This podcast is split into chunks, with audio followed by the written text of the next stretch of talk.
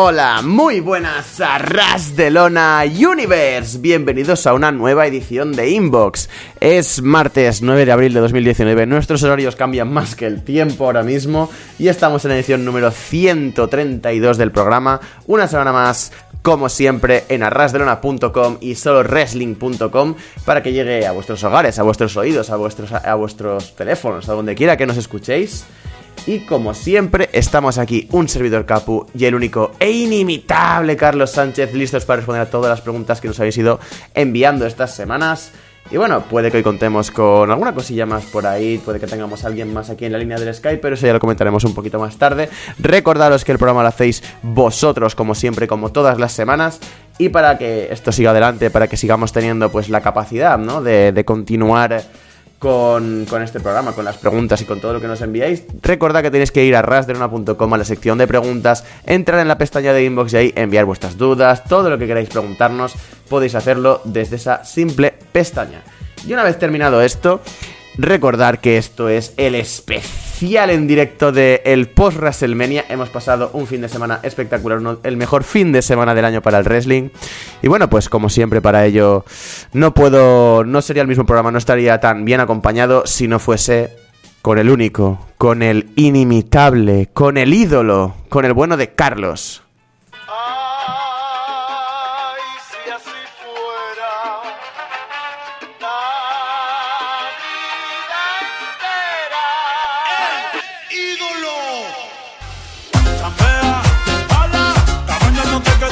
Hola Carlos, ¿qué tal? Mm, hola Capu, ¿qué tal? No puedo estar más contento chambeando y jalando como cada vez que estamos en Inbox.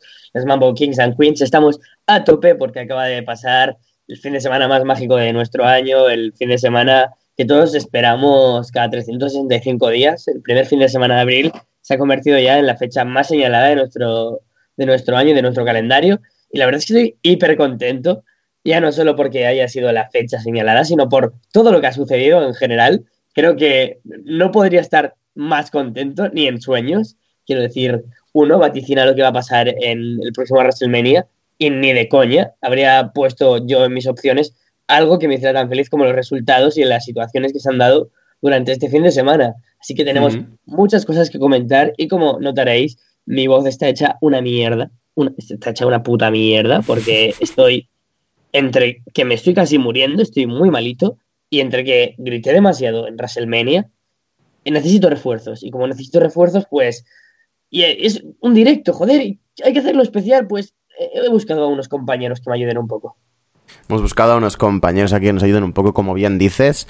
Y bueno, no sé, la idea al fin y al cabo, el que necesitaba refuerzos, el que necesitaba aquí un apoyo, un backup, el que necesitábamos eh, algo especial, ¿no? Para que el especial por semana fuese todavía más especial. Si quieres incluso presentarlos tú. O sea, yo me, bajo de la sillita del presentador, esta que se me ha sido dada, sin ningún motivo, y muy, eh, muy sin ningún tipo de sentido. Todavía no sé qué hago yo aquí presentando. Eh, si quieres, te puedes subirte un momentito y presentarlos, si te hace mucha ilusión. Vale, me, me, parece muy correcto. Te lo agradezco, Capu. Es usted un señor muy amable. Y es que cuando uno piensa en Inbox, ahora sin querer, ya se le viene a la cabeza, pues, Capu y Rider, ¿no? Es el Capu Rider Club, no sé qué, no sé cuántos. Pero hay que empezar por el principio. ¿Y quién si no? ¿Quién fundó Inbox? ¿Quién forjó las paredes, el techo y, y toda la casa de lo que es ahora Inbox? ¿Quién estuvo aquí? ¿Quién va a ser si no? Si no es el boss, Alessandro Leonardo. Oh, oh, estoy aquí. ¿Qué es esto? 2016, ¿no? Estoy en Inbox. Ahora soy básicamente, como me presenta Carlos, el AJ Styles de Inbox, ¿no? La casa, casa que, que construí yo. Oh, oh, escucho, escucho yo mismo, ¿qué pasó? Uh, vale, vale. Es Carlos. Oh, ya, ya está. Vale. Sí, oh, Dios mío, Dios mío. Oh, Dios mío. ¿Qué está sucediendo? Perdón, perdón. No sé qué está pasando. A ver. Paremos esto. No estamos parando nada, ¿vale? Pero. Oh, Dios mío. A ver. Tengo aquí mi micro. A ver, Ahora la gente se queja de silencios. Hola. Yo creo que esto está normal. Ahora se escucha. A, a ver, por, por ahí por el chat podéis decirnos si se escucha bien, si se escucha mal. O sea, teníamos que bochear justo la entrada de Alessandro. Esto es horroroso. Ni lo ves, está puesto mi audio. Vale, no, no, no, nos dicen como comentario al respecto de si, de, de si se escucha bien o mal que el G1 Supercar fue una basura. O sea, gracias. Hicieron toda una presentación y no se escuchó, ya se escucha. Genial. What Alessandro is doing in Inbox. Bueno, bueno, pues perfecto. De todas formas, Bueno, esto luego se ya, resube, entonces- así que no os preocupéis. Perdón. Ya, no sé si se me escuchó, ¿no? Pero aquí estoy y estoy relajado, ¿no? Porque normalmente yo estoy aquí conduciendo el programa, ¿no? Viendo un poco lo que pasa en el chat, la transmisión por internet y ahora me siento aquí en, en el asiento de atrás, ¿no? Acompañando ahí, soltando comentarios ingeniosos de vez en cuando y contento de estar en Inbox. Me quedé anoche a ver Rock entero, no sé por qué, así que al menos algo Oh. diré. Uf, eh, mu- muy, duro. Hay que tener la- la- todo en su sitio, menos la cabeza para aguantar un Raw en directo, aunque fuera el post WrestleMania, que eso siempre es una razón de peso para aguantar y soportar tres horas de evento. Después de las ocho horas casi que estuvimos con el WrestleMania, creo que esas ocho horas me mataron. Y por si acaso, hoy me, me siento buena persona. Es como en Navidad, ¿no? Cuando la gente decide dar regalos y tal. Y, y mira, hemos estado aquí siempre nosotros haciendo el inbox y por una vez que lo haga alguien que no tiene la oportunidad y está presenciando de primera mano el WrestleMania Weekend, pues que Fede diga algo, ¿no? Oh, ¡Qué momento! O sea, es que Mm. también tengo la voz bastante mal. Eh, me están escuchando, ¿verdad? Sí. Sí, sí, sí. Sí, sí. Sí, sí, sí. Porque, bueno, llevo días gritando, ¿no? Y pasando frío. Sobre todo en WrestleMania pasé mucho frío. Eh, fue horrible. Ayer grité mucho, sobre todo en el momento, ¿no? Que fue el momento del show. Y bueno, ahora estoy preparándome eh, para salir en un ratito a- hacia SmackDown. Y bueno, yo siempre escucho Inbox, ¿no? Ese es un momento que, que soy casi un fanboy, ¿no? Pero. Y digo, bueno, lo que quiero es eh, discutir, ¿no? Muchas veces lo escucho y, y me dan ganas. Y, les escribo a ustedes en el grupo que tenemos, ¿no? Cuando escucho la- las cosas que dice Carlos, sobre todo. Ah, este cabrón, ¿cómo va a decir? Entonces le, escribo. Y es como, bueno, ese es el gran punto del programa, ¿no? Que uno los escucha y quisiera estar debatiendo ahí. Y ahora, bueno, es una de las cosas que quiero. Es, eh, yo lo que quiero es discutir con Carlos y yo lo que quiero es perreo también. ¡Oh! Es que una contradice a la otra, no puedes discutir conmigo si lo que quieres es perreo, te lo voy a perdonar todo. Te voy a dar la razón en todo lo que me digas. Pues esto ha sido la presentación. Básicamente tenemos aquí un lío montado de tres pares de narices. Esto va a ser súper divertido para el turno de palabra. Así que no sé realmente cómo organizar esto. Eh, deberíamos quizás comenta primero Carlos, eh, luego Alessandro, luego, luego Fede, o nos vamos intercalando. ¿Cómo queréis hacer esto? Que es algo que deberíamos haber discutido antes, pero esto es inbox y las cosas, las cosas se discuten cuando ya estamos en antena. No, yo creo que está bien lo que dices, pero si hay alguna opinión con la que no estoy de acuerdo, yo me lanzo y ataco. Exactamente, o sea, aquí a machete, a cuchillo, eh, no pasa nada, somos todos compañeros, sabremos perdonar y si no tenemos el grupo para matarnos entre nosotros. Así que me parece bastante maravilloso. Si tenéis algún tipo de cosa que decir, se lanza a cuchillo y no hay ningún tipo de problema. Quiero que esto sea básicamente una jungla. Así que maravilloso. Y vamos a pasar primero a la primera pregunta. Nos la llegan desde el Airbnb de Leganés y nos la envía Juan Lupas el icónico. Muy, ¿Cómo, cómo echabas de menos los personajes random de, de Inbox, verdad, Alessandro? Si es que impresionante. Muy Sí, sí, buenas, sí. chavales, a todos. Guapísimos aquí. Resel Matías comentando. Hola, Olita, amiguitos. Me gustaría que Carlos nos deleite sobre su TED Talk de Outfit Blanco Victoria Segura que afinó esta WrestleMania. Ay, Dios mío. Vale, pues eh, yo este WrestleMania, como ya dije, ya se comentó en algún inbox, lo fui a pasar a Madrid con, con mis amigos de, de toda la vida del wrestling.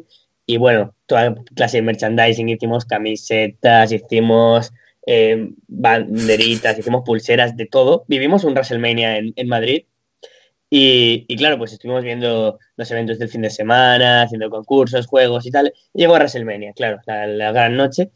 Y, y llega Tony Nese con bañador blanco. Y yo dije, siempre me, da la sensación de que cuando llevas bañador blanco, es como que te da eh, buena, buen color, ¿no? Buenas vibras. Dices, es que si hubo bañador blanco es porque voy a ganar.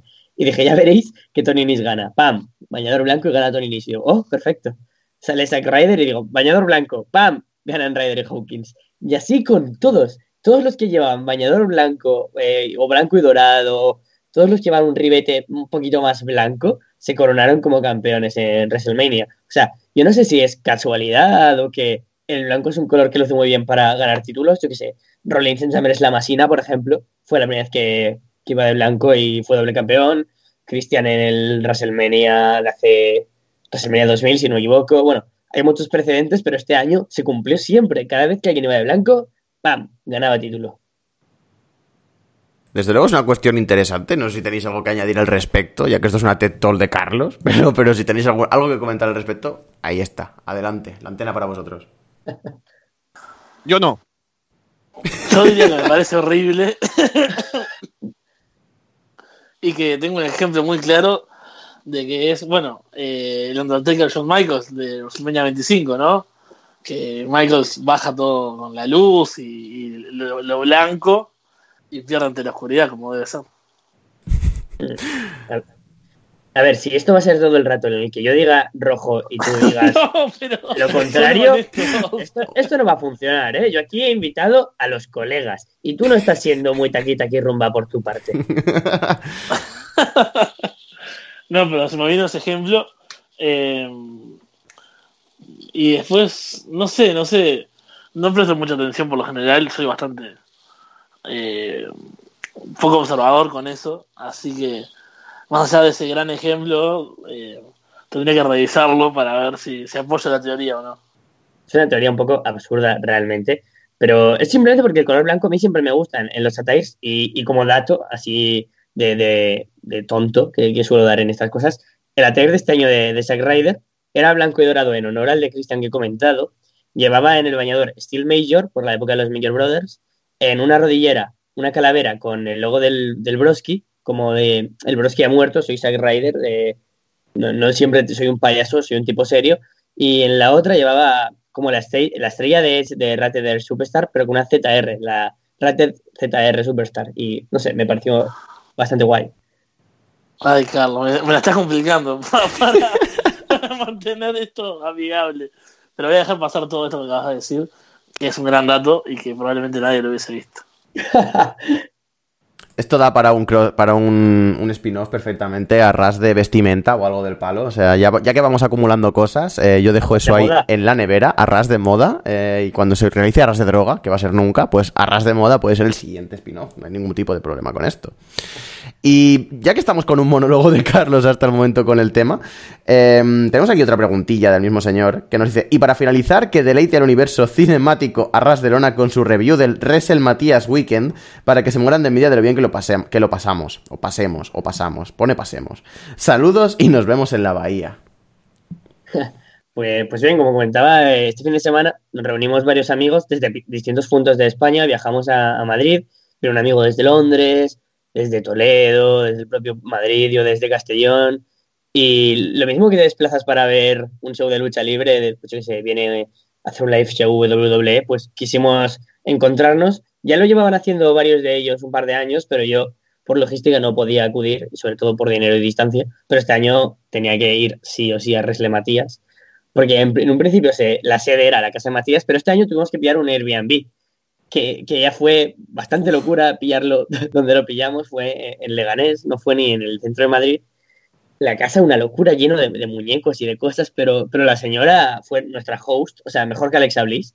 Nos trajo pancakes para desayunar, de hecho, los tengo aquí aún de recuerdo, que fue precioso. Dije, Dios, sabe, sabe perfectamente lo que venimos. Y es muy divertido porque nuestro planning era quedarnos pues, todo el fin de semana en casa, menos para comer o cenar o cualquier cosa de estas pero viendo eventos, juegos, viendo películas. Y llovió, llovió mucho este fin de semana en Madrid. Y nuestra host nos dijo, qué pena que, esté lloviendo, que no vais a poder salir a ver cosas. Y nosotros, sí, qué pena. Era justo lo que no veníamos a hacer. Entonces, eh, vimos NXT Takeover juntos, de maravilla. Pasamos el siguiente día haciendo concursos. Yo hice un trivial indie, porque ellos solo siguen mayoritariamente WWE y, y fue muy divertido hubo una pregunta de verdadero o falso en la que dije, Zangaloa es el hermano de, Camacho. Entonces dijeron, falso, ah, no se parece. Y luego cuando dije la respuesta, correcto, es falso, pero es porque son la misma persona, creo que se quedaron todos con una cara de, ¿qué, en serio? Y, fue muy divertido. Qué locura. Lo, impresionante, lo impresionante de esto es que alguien se acuerde de Camacho. Hombre, seleccionador nacional. Ay, fue, fue muy divertido. Luego hicimos varias semanas en rollo jugar a poner el, el theme song en el que está inspirado un theme song actual de la WWE y esas cosas y, y nos reímos muchísimo. Vimos mm, Brácula con Demor, de la película de Chiquito de la Calzada.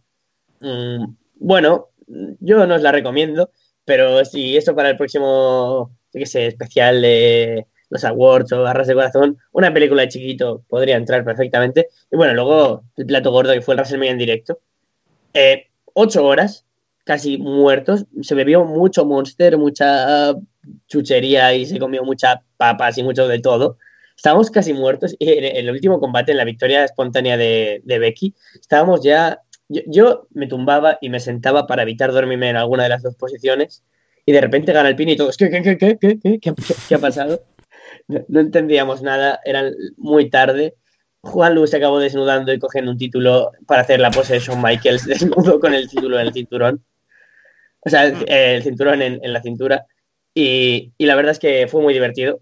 Yo, es, una, es una experiencia que, que, recomiendo, de verdad. Intentad ir a ver WrestleMania o eventos así con, con, vuestros amigos, porque a ver, son muchas risas y la verdad que me lo pasé muy bien. Hasta sido mi WrestleMania Weekend, es que siento la golatría. Mis amigos no, no aguantarían ocho horas de WrestleMania. No, tampoco. Mira, yo invité a mis amigos a ver el G1 Supercard y lo vimos, pero aguantamos porque fueron llegando de a pocos. O sea, no llegaron todos a la misma hora desde el inicio del show. Así que no estuvimos las cuantos más cuatro horas y media, ¿no? Desde el sí. inicio de la transmisión oficial. Así que por eso aguantaron, pero creo que si hubiéramos estado completos se hubieran aburrido. Básicamente los obligué a es que... Yo con la Free View también, y cuando cubro, viste, para, para solo wrestling, y claro, nunca están todo el show. O sea, si dura cuatro horas, que es lo que suele durar un pay per view más o menos, el que viene temprano se va temprano y, que, y si no los demás llegan tarde se quedan hasta el final, pero nadie aguanta, o sea, son como, no, nadie mira, no, no, son fans en realidad, o sea, les gusta un poco WWE, conocen algo del actual, o Alan Undertaker, por ejemplo, y esas cosas, Triple H, pero claro, no, ninguno aguanta un pay entero, imagínate un WrestleMania de ocho horas. Eh, por eso tuve que venir hasta acá, porque quería verlo con gente. y dije, bueno, diablos, tendré que viajar. ¿Y, y cómo se nota allí el, el, el, no sé, la gente esperando a los shows y la reacción en la cola y, toda esta gente que, que, viene desde lejos? ¿Se nota como la hermandad que se forma en el wrestling? Uy, sí, la verdad que es algo que me pareció muy genial. Eh, hay, hay una cosa, dos cosas hay diferentes, hay cosas buenas y cosas malas, ¿no?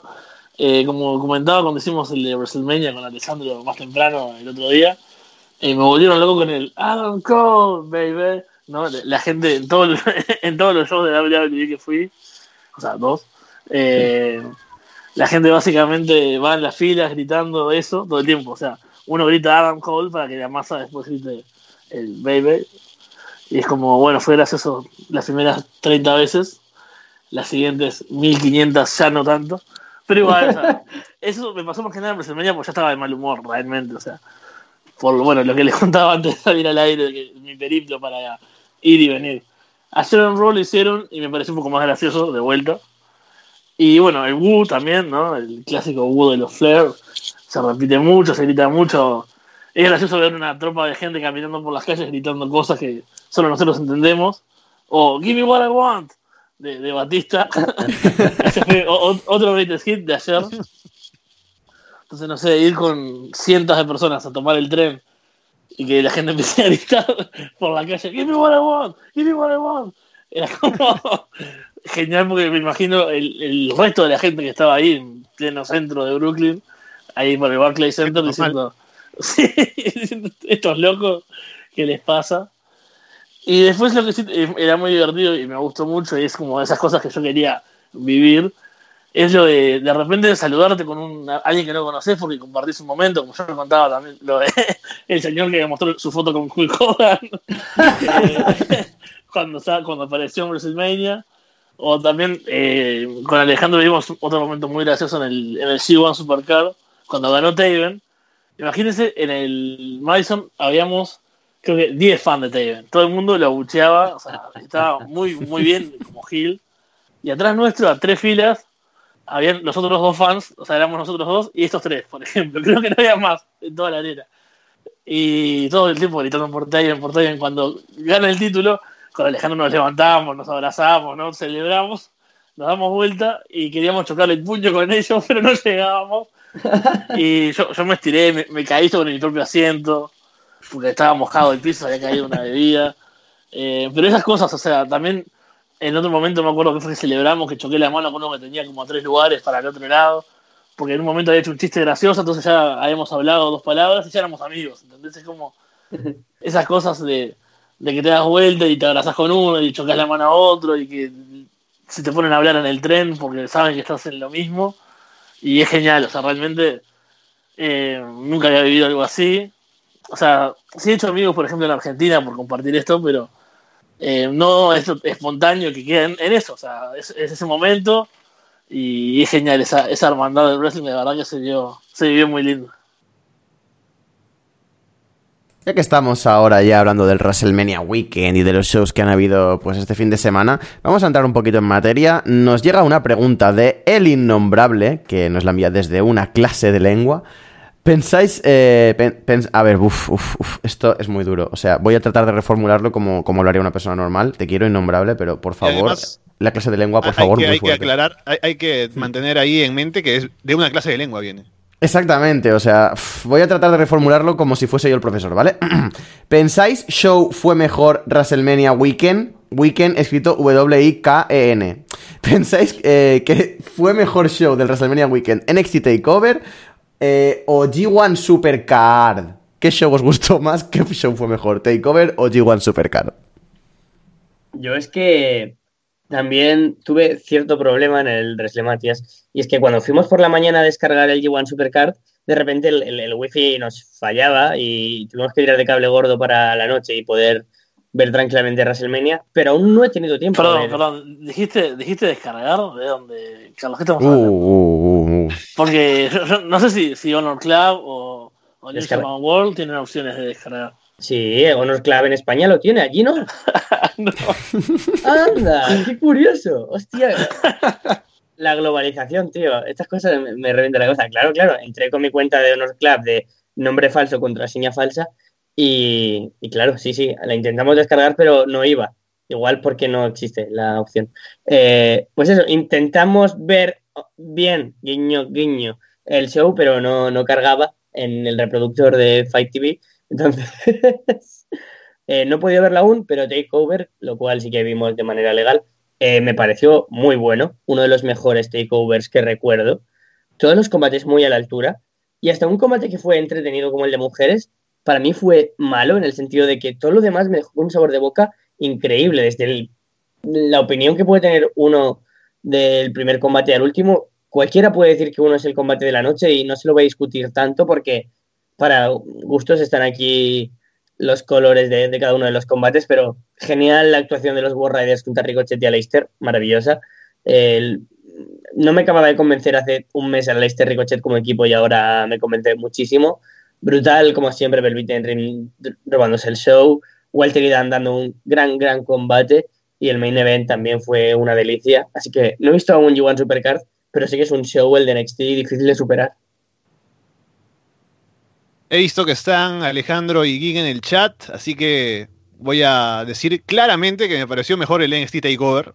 Oh. Pero eh, pasa que me parece un show más compacto, por ser más corto, ¿no? Creo que cada combate estuvo en gran nivel, mientras que G1 Supercard sí, tuvo grandes combates, pero hubo cosas en, la cartelera que podrían haber sido mejores. Y eso baja el promedio, ¿no? Y creo que NXT TakeOver se mantuvo más en ese sentido como un show que puedo recomendar. Y si recomiendo el G1 Supercar, siempre diría, sáltate este o mira este, pero no lo recomendaría entero. Así que ahí está mi respuesta. Yo lamentablemente no pude ver Takeover. Lo bajé. Esto, eh, esto, sí, eh. esto, sí, es gracioso. Porque yo, yo tengo, tengo WWE Network. pero como seguramente lo veo en algún aeropuerto, eh, porque y sabemos que el wifi de los aeropuertos no es bueno, dije, bueno, tengo que tenerlo offline para poder verlo tranquilamente, así que tuve que usarlo. Hay una opción de, network, que creo que también es la que vos decís, el del Honor Cloud, que es la opción XWT. ¿Viste? Es una opción que hay. Ahí en, New York nada más está esa opción. que bueno, ahí para poder verlo después. Eh, todavía no he tenido tiempo. Eh, o, sí, pero también quise eh, descansar un poco del wrestling. Un poquito nada más. por ejemplo, para dormir y, comer y hablar con gente. Cosa que no había hecho durante los primeros días que estuve acá. Así que no lo vi. Entiendo las críticas al G1 eh, para mí fue el show que más disfruté del, fin de semana. Eh, me encantó la arena, o sea, eh, el ambiente me parece genial, pero entiendo que la diferencia del en vivo con, con, bueno, con verlo, yo me imagino que también viéndolo me hubiese aburrido con algunos combates, o que me parezca, me parezca largo, o sea, incluso yo la pienso, no sé si llegaría a mi casa a verlo de vuelta, por más que lo disfruté muchísimo porque, bueno, dura sus, buenas horas y tiene combates que no son tan buenos, pero no me pareció que tuviese nada flojo tampoco. O sea, creo que tiene algunos muy, muy buenos y algunos que pasan ahí. He visto que la gente se queja de, de haberlo visto entero, pero contando incluso el Honor Rumble, ¿no? Y alguna otra cosa que hubo más temprano que yo no llegué a ver y que parece estuvo como que no tan bueno. Ah, sí, eso, bueno, hubo un combate de, mujeres que realmente ni lo cuento. No le presté atención para nada y no me acuerdo. Estaba Sumi Sakai y, y Oedo Tai o algo así, gente de, Japón, que no conozco, lo siento, lo siento bien.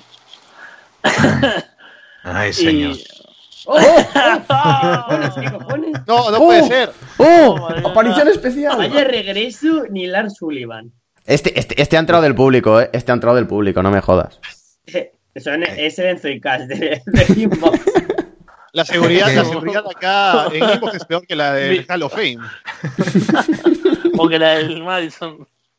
Como Gronkowski entrando, ¿no? En, la batalla royal del año pasado, sí. Va, bueno, eso, que me pitaban los oídos y va, bueno, he tenido que intervenir, he hecho de, no, esa japonesa esa japonesa, una de la campeona World of Stardom de, de Stardom, madre mía, una de las mejores luchadoras del mundo. ¿Qué me estás comentando? La verdad, un fallo fue que la retransmisión a través, bueno, no se pudo ver, no sé dónde diantre se pudo ver, y eso fue un fallo. Pero me hubiese gustado verlo, pero no sé, creo que lo han, creo que lo han grabado para Ring of Honor TV, no sé si me parece. Pero igual yo, no estoy orgulloso de, desconocer, solo lo admito. Pero realmente, o sea, ni siquiera, no recuerdo quiénes eran. Recuerdo que estaba Sumi Sakai porque fue campeona de Women of Honor y por eso la conozco. Pero bueno, no es, mi especialidad el, wrestling japonés femenino. Y el Honor Rumble estuvo muy bien, quiero decir, tuvo muy, buenos momentos. tuvo muy buenos momentos y ese final con, con Muta y con Liger que va bueno y luego hicieron el cambio ¿no? con Kenny King, pero fue, fue un muy buen momento. A mí en general me gustó bastante el evento, no fue lo grandioso que podría ser, pero sí, estuvo bastante bien en líneas generales, no entiendo tanto odio, tanta gente y bueno, la comparativa con el takeover eh, no puedo hacerla porque ya digo, intenté ver el takeover y no, no aguanté porque era demasiado aburrido. Y así que ya no, no puedo aportar eh, granito de odio, lo siento, pero sé que hay alguna gente que lo desea, pero lo siento. hoy mantengo el odio bajo. Un gin sin odio hacia NXT no es un gin que valga. Eh, o sea, bueno, sí, comento. comento. Eh, Mercer dijo que el Gargano, que el Gargano Cole era quizá uno de los mejores combates de historia de, de WWE. Intenté verlo, aguanté 15 minutos y dije, no lo voy a volver a tocar. Eh, a ver qué, qué tal ha estado este Spring Break. mira, para ser sincero, eh, eh, es exagerado porque podría haber sido mucho mejor si no hubiera sido dos de tres caídas. Creo que esa estipulación fue innecesaria y las dos primeras caídas son como que, ah, ya, saquemos las del medio para ir a la tercera, ¿no? Así que por eso le bajo puntos, pero fue un gran combate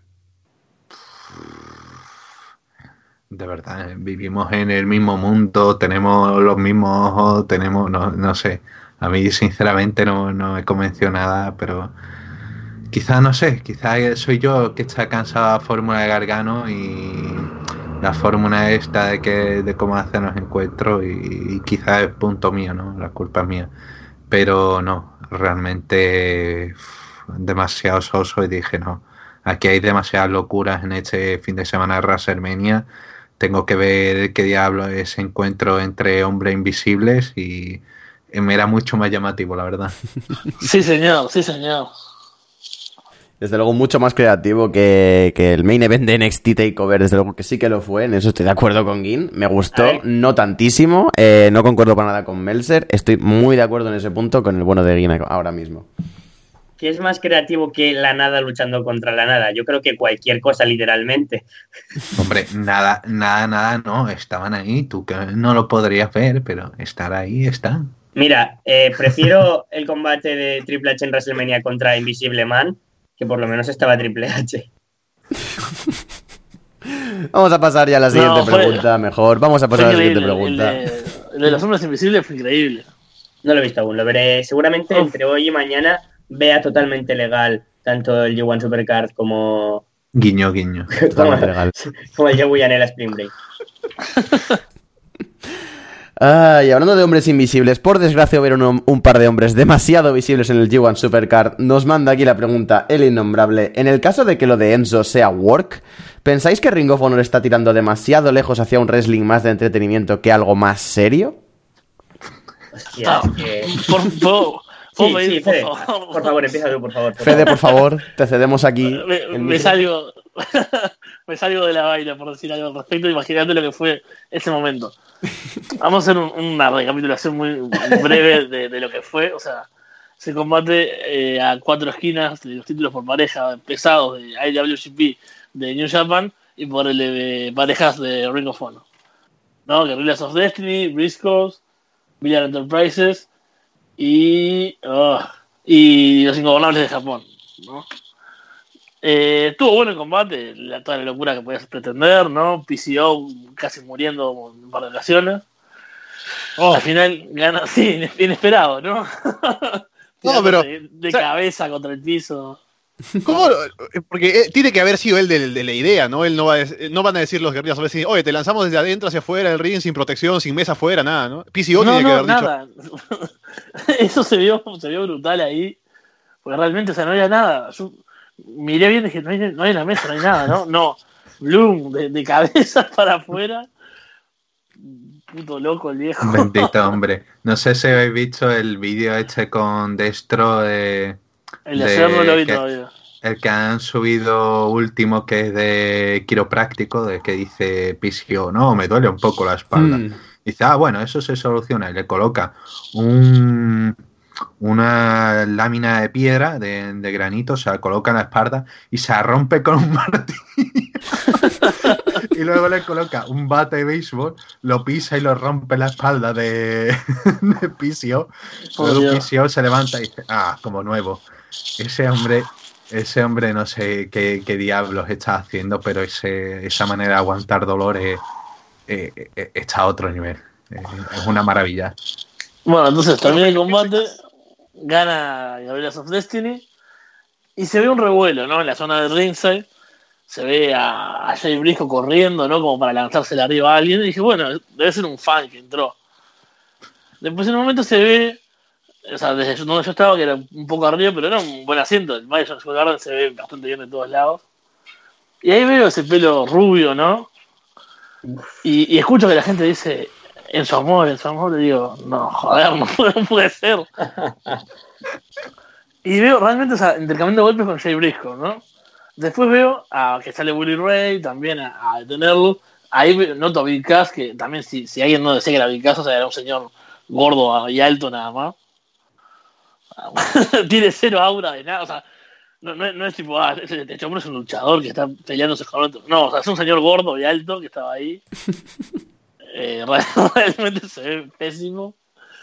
Y veo, ¿no? Es un brawl, digo, estos son unos idiotas, se metieron Pero el problema es que no había ni seguridad, o sea, la seguridad demora muchísimo, el brawl empieza, termina, los alejan. Es bien un brawl de WWE, ¿viste? Cuando los separan a los dos y de repente uno se limpia de la gente y vuelve corriendo hacia el otro y le vuelve a pegar. Era bien eso, y eso lo hizo Enzo Amore. Y ahí fue cuando dije, mmm, realmente Enzo Amore puede librarse de gente físicamente y correr a pegarle a Jay Briscoe. O sea, realmente, al jodido Jay Briscoe. Y él, cuando se libera a hacer lo mismo, básicamente no lo mata, o sea, como que la agarra ahí en un momento y se ve que le tira unos ganchitos a, la zona media, pero yo dije, este hombre, o sea, si se le tira en Samuel, lo tiene que matar, básicamente. Y otro momento también un poco cuestionable cuando veo es que cuando está un poco contenida la situación, que ya hay seguridad, Bully Ray toma una silla, como para decir, para amenazarlos, y pienso, en un combate real, porque esto era un. O sea, estos tipos estaban atacando a sus compañeros y demás. ¿Quién agarra y amenaza con una silla? o sea, y, pero aparte, como, ¿entendés? Era como, no sé, o, se van a los golpes o, o, no sé, o una silla, era como muy clásico, muy de, de que es ficción y que nadie en una pelea real toma una silla de eso. Aunque sí, seguramente te lastimen si ellos en la cabeza. pero una pelea de borracho. Igual, sí. pero bueno, a ver, muy extraño por, por, lo que se vio en streaming, era básicamente una pelea de borrachos, es fantástico. sí, o sea, era eso lo raro. O sea, yo, digo, cuando veo a Enzo atacando a Jay, digo, o sea, Enzo tiene que darse vuelta, darle un puñetazo y lo mata. Y no, le, está pegando como en un como en un rol de, lucha libre, ¿entendés? O sea, no era una clara pelea. Entonces ahí ya me pareció muy extraño todo. Y bueno, después fue surgiendo información que un poco lo, iba confirmando. Eh, incluso, bueno, Tanga, eh, Tamatonga ha tuiteado al respecto, hay un video también de él hablando, así que se confirma bastante lo que creíamos. madre mía. Y es que me parece. Oh, Dios mío. Ring of Honor despide a Michael Elgin. ¡Eh, felicidad! Ring of Honor, tres horas más tarde, ficha a Enzo y Cash. Hostia, ¿eh? Cuando uno pensaba que no podía ser algo peor, te dan una doble ración de ello. Es, es increíble. Lo de Ring of Honor con Elgin fue hace años, quiero decir, antes de toda esta polémica. Te refería a New Japan. Sí, bueno, pues me la sopla la polla lo que tú me digas. distinto, distinto. Bueno, ¿con quién, quién estaban haciendo el show? Eh, Ring of Honor y New Japan. Vale, pues ya está, pues ya está. Tengo yo razón y ya está. Ese es mi programa. Eh, bueno, la cuestión. Que yo, tan contento, me levanto el domingo y veo la polémica que hay, la discusión entre si es work, si no. Y yo diciendo, tío, es que ¿Cómo van a contratar estos dos Ring of Honor, no? El Ring del Honor. ¿Cómo van a contratar a Enzo y Cass, que son los dos mayores parguelas que han habido en el siglo XXI en el wrestling? Pues tío, pues no va y veo el, momento y están parados delante como amenazantes Bully Ray y los Briscoes, los tipos que más tienen que ahora mismo controlar en el vestuario de Ring of Honor. yo me habría tirado a por ellos.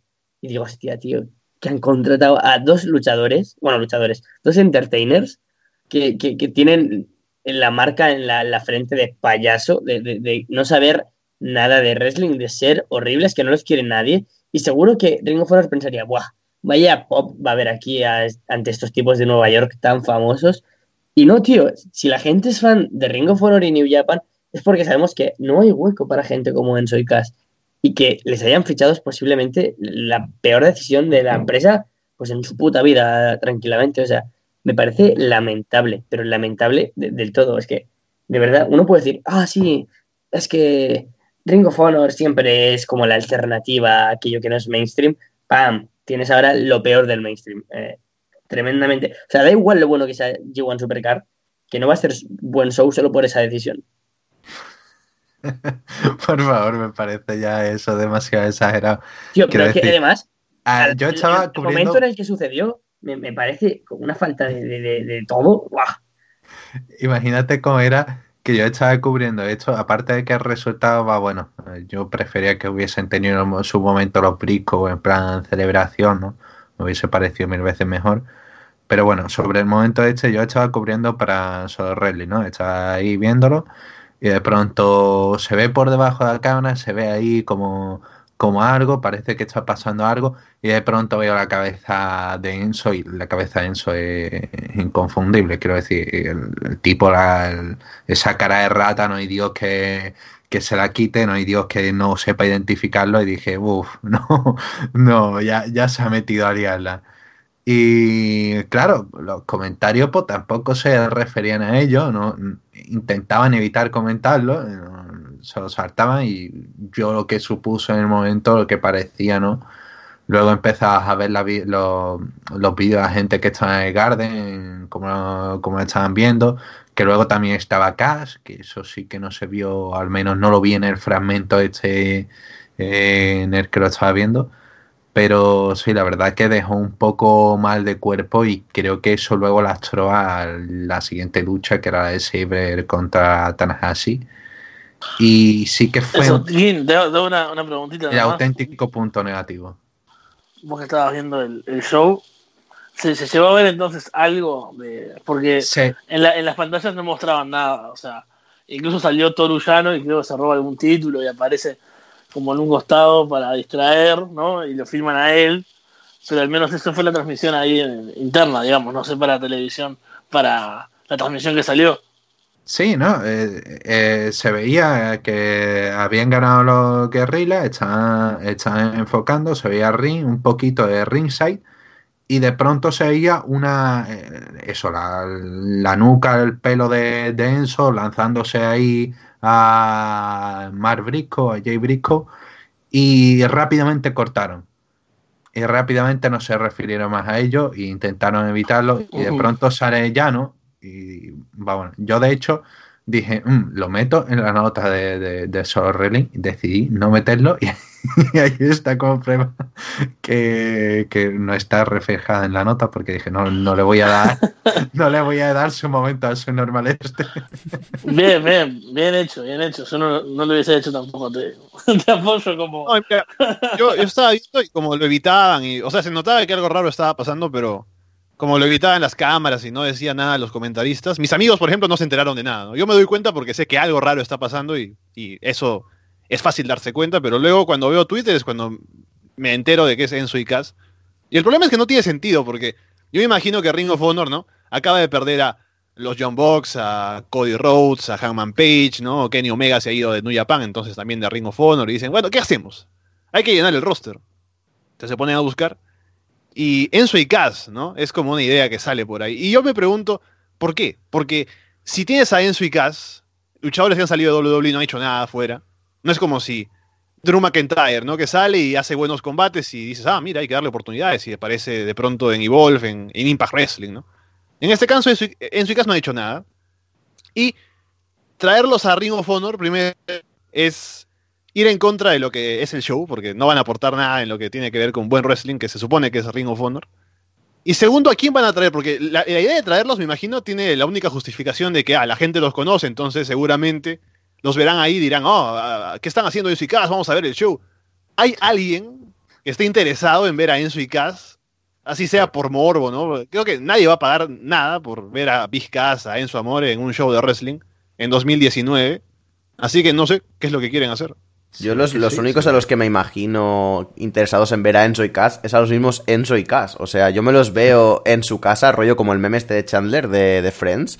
Eh, en, una cara, en, un lado ellos, eh, mirando a la pantalla en plan, soy yo, soy yo. Es lo único que me puedo imaginar que podría traer algo bueno a Ring of Honor, los memes.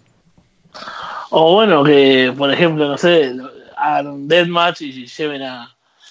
Eh, pasa que en Ring of Honor no hay mucho, pero o sea, ¿en qué ritmo me gustaría verlos? No sé, me gustaría verlos con, con Taqueda, por ejemplo, lastimándolos mucho, o con el loco de Jimmy Lloyd, ¿no? De, de CCW, ¿no? Cosas así son las únicas. Bueno, sé que los brincos en realidad también pueden hacer daño sin precisar de, de objetos. Un combate, ¿no? Eh, no de Q o Unsanctioned, como le llamen, ¿no? Un grudge match, ¿viste? Un, alguna cosa así con, los friscos, eh, creo que ahí sí me daría un poquito de, de. Que lo lleven para lastimarlos, eh, creo que lo vería, sí. Lamento decirlo. A dárselos a Masato Tanaka para que le. Otra, otros a la lista de, conmociones cerebrales. Eh, breve comentario sobre el tema de la contratación en Soicas, lo que se ha informado ¿no? de medio. Eh, PW Insider informó de que eso, de que fue una decisión de directiva y no de y no de tema de, de booking de, de, de Delirious y del equipo técnico, ¿no?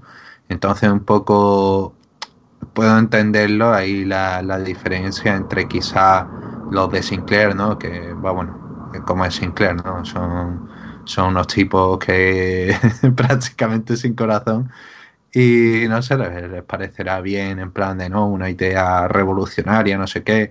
Me lo imagino eh, más o menos como tu jefe cuando te intenta presionar con una idea y tú dices, no, es la peor idea que, que, se podía tener en el mundo.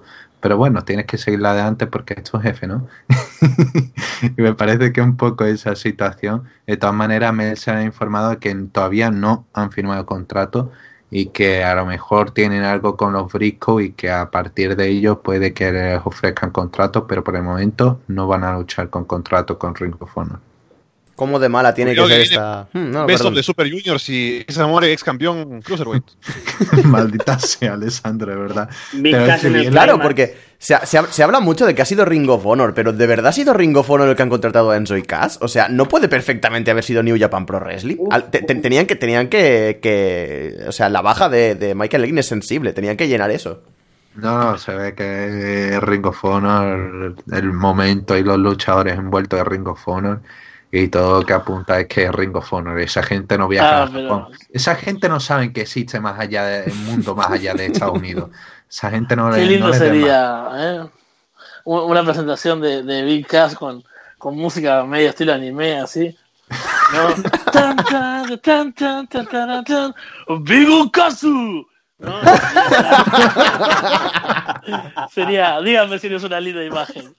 Uy no me vendiste todo Fede yo imagino que New Japan dicen, se va en, Michael Egg necesitamos a otro tipo metido en escándalos de acoso sexual, ¿no? Traigamos a eso. Claro. O, a lo mejor New Japan diciendo, a ver, necesitamos americanos, americanos. New York Wrestlers. Intro. A ver quiénes te salen. Joder, no me salen ninguno. Eh, pero imagínate, entras en categoría Wikipedia y dijeron, ah, a ver, ¿quién es el que tiene más visitas? Big Cass. Oh, seguro que este es muy famoso. Enzo Amore. Ah, vale a ver quién más, este quién más, Loki, sí, venga, imagínate, y van fichando todo a lo más palero que encuentren por ahí.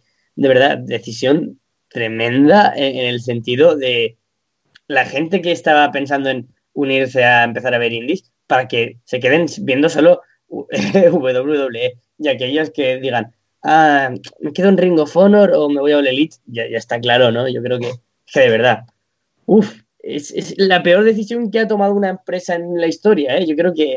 Mm, si tenéis... por amor de Dios. Tío, que han fichado a Enzo y Cass. Sí, sí, sí, sí, pero quiero decirme, muy, muy exageración. Han habido peores, han, habido peores decisiones, mínimo en WWE han habido un montón de, decisiones peores que, que por ejemplo, contratar, el campeón. Contratar, sí. Pero Jinder Mahal campeón fue una coña que, yo qué sé, nos hizo risa. Esto a nadie le ha hecho risa en ningún momento ni le da risa. Es que, ah, yo qué sé, soy muy detractor de estos dos, pero usted qué bajona, tío. Sí, ya lo sé. Bueno, ah, hmm. sé que hablamos ya un montón de esto, pero Gingo llegó a comentar algo y es súper importante, me parece, que el bajón que generó para el combate siguiente, que fue el de Tanahashi contra Salcedo Jr., fue tremendo. O sea, realmente eh, porque quedó una sensación muy extraña en la arena, como que nadie entendía qué pasó. Y cuando más o menos entendíamos, era como, uy, no, qué horrible, qué decisión de mierda. Entonces, de verdad, o sea, nosotros, bueno, Alejandro creo que no, no, no, no, vio nada, o sea, se pasó mirando, leyendo en Twitter, buscando y, discutiendo con gente. Y yo lo vi y realmente también, o sea, me costó mucho conectar con ese combate. Y fue una, una desgracia, porque en realidad era un gran combate. Y eso fue como que cambió mucho el ambiente que, venía. Eh, ahí es otro punto malo de la decisión. Desde luego, decisión horrible. Sí, sí, ojo con el ofreciéndole a Fede no ir a SmackDown y ir a su casa más bien a comer pancakes. Obvio. Por favor. Esperemos que no sean los pancakes de, Madrid de Carlos. Eh, igual están un poco pasados ya de, de caducidad y todo el tema. Pero desde luego, decisión horrorosa, decisión horrible la de Enzo. Para comer. Caducan, a ver, lo, voy a decir, espera. Uh. Siento cortarte tanto, Capu. ¿eh? Tranqui, tranqui, tranqui. A ver cuándo caduca Una hora y dos preguntas, creo. sí, literalmente. Maravilloso. No, no, no, no lo pone, pero no pasa nada. Pero esto, esto, el año que viene me los comeré y seguramente me muera. Ay, pues eso, imaginaros cómo de horrible ha sido esta situación, como para que olvidemos que las buenas de Beautiful People han debutado también en Ring of Honor, así que este es un poco... Eso me gustó. Este es un poco el tema. ¿Cómo, ¿Cómo, te puede gustar eso? ¿te gusta eso? Mira, Dave Meltzer, que es un exagerado de mierda, ha dicho que es el mejor show que ha visto en su vida el Takeover y no te gusta su main event y te gusta The Beautiful People en madre mía por favor échale siempre siempre me ha gustado Beautiful People quiero decir. Bueno, siempre, me siempre gusta que le cagan en el pecho pero no por ello respetable bueno sí yo qué sé nadie, nadie le obliga yo qué sé a que tú lo veas. Yo, si alguien quiere yo tengo comentarios sobre Beautiful People pero pero no sé si se puede hacer así que mejor Sí, yo, yo, tenía otro comentario, pero prefiero que me caguen en el pecho, así que vamos a pasar a la siguiente pregunta. Me ha parecido decente, quiero decir, no es el mejor fichaje que podría hacer, para nada, pero yo qué sé, también se esperaba, ¿no? Velvet Kai por Bully Ray, obviamente Bully Ray tenía que meter con calzador, y bueno, al menos Angelina Love, que Angelina Love es más o menos decentilla in ring. No, y, Ah, bueno, eso salva. Sí, sí lo es. No, no, no, te lo juro. O sea, Mucho, muchos años viendo TNA, tío. Muchos años viendo TNA. prefiero a. te, digo que, que, prefiero a Lana, a, a Angelina Love otra vez, te lo juro, ¿eh? Desde luego, está claro que son fichajes en la línea de, nivel de Women of Honor, eh, así que por eso ningún tipo de problema. La siguiente pregunta que nos deja aquí el innombrable, ¿qué harías para rejuvenecer la división tag de New Japan Pro Wrestling? Cambiamos de tercio completamente, que con Enzo Amores se nos ha ido esto mucho de las manos. Pues la verdad es que yo creo que ahora con, con las buenas alianzas que tiene New Japan entre empresas, tiraría a lo mejor de esos territorios que ahora mismo se pueden explotar para traer parejas interesantes, tanto de México, Estados Unidos como de Inglaterra. Por ejemplo, de Red Pro podrían traer a, yo qué sé, desde la propia Team White, Team White Wolf con Eikid y Carlos Romo, que sería un fichaje bastante interesante. Han estado en cuatro o cinco shows de la Semana Weekend. Ya son un nombre que está bastante en boga dentro del territorio independiente en general, ya ni siquiera el nacional de aquí de España o el europeo, sino que ya son gente de renombre, especialmente gracias a Aikid y su exposición a nivel internacional con Will Ospreay, Jack Jr., Ricochet, lo que ya hemos hablado siempre. Pero junto a Romo también están conformando un buen equipo que incluso fue main event de uno de los shows del WrestleMania Weekend. Pero yo que sé, Aussie Open, los Besties in the World, hay muchas opciones para, para fichar por ese lado.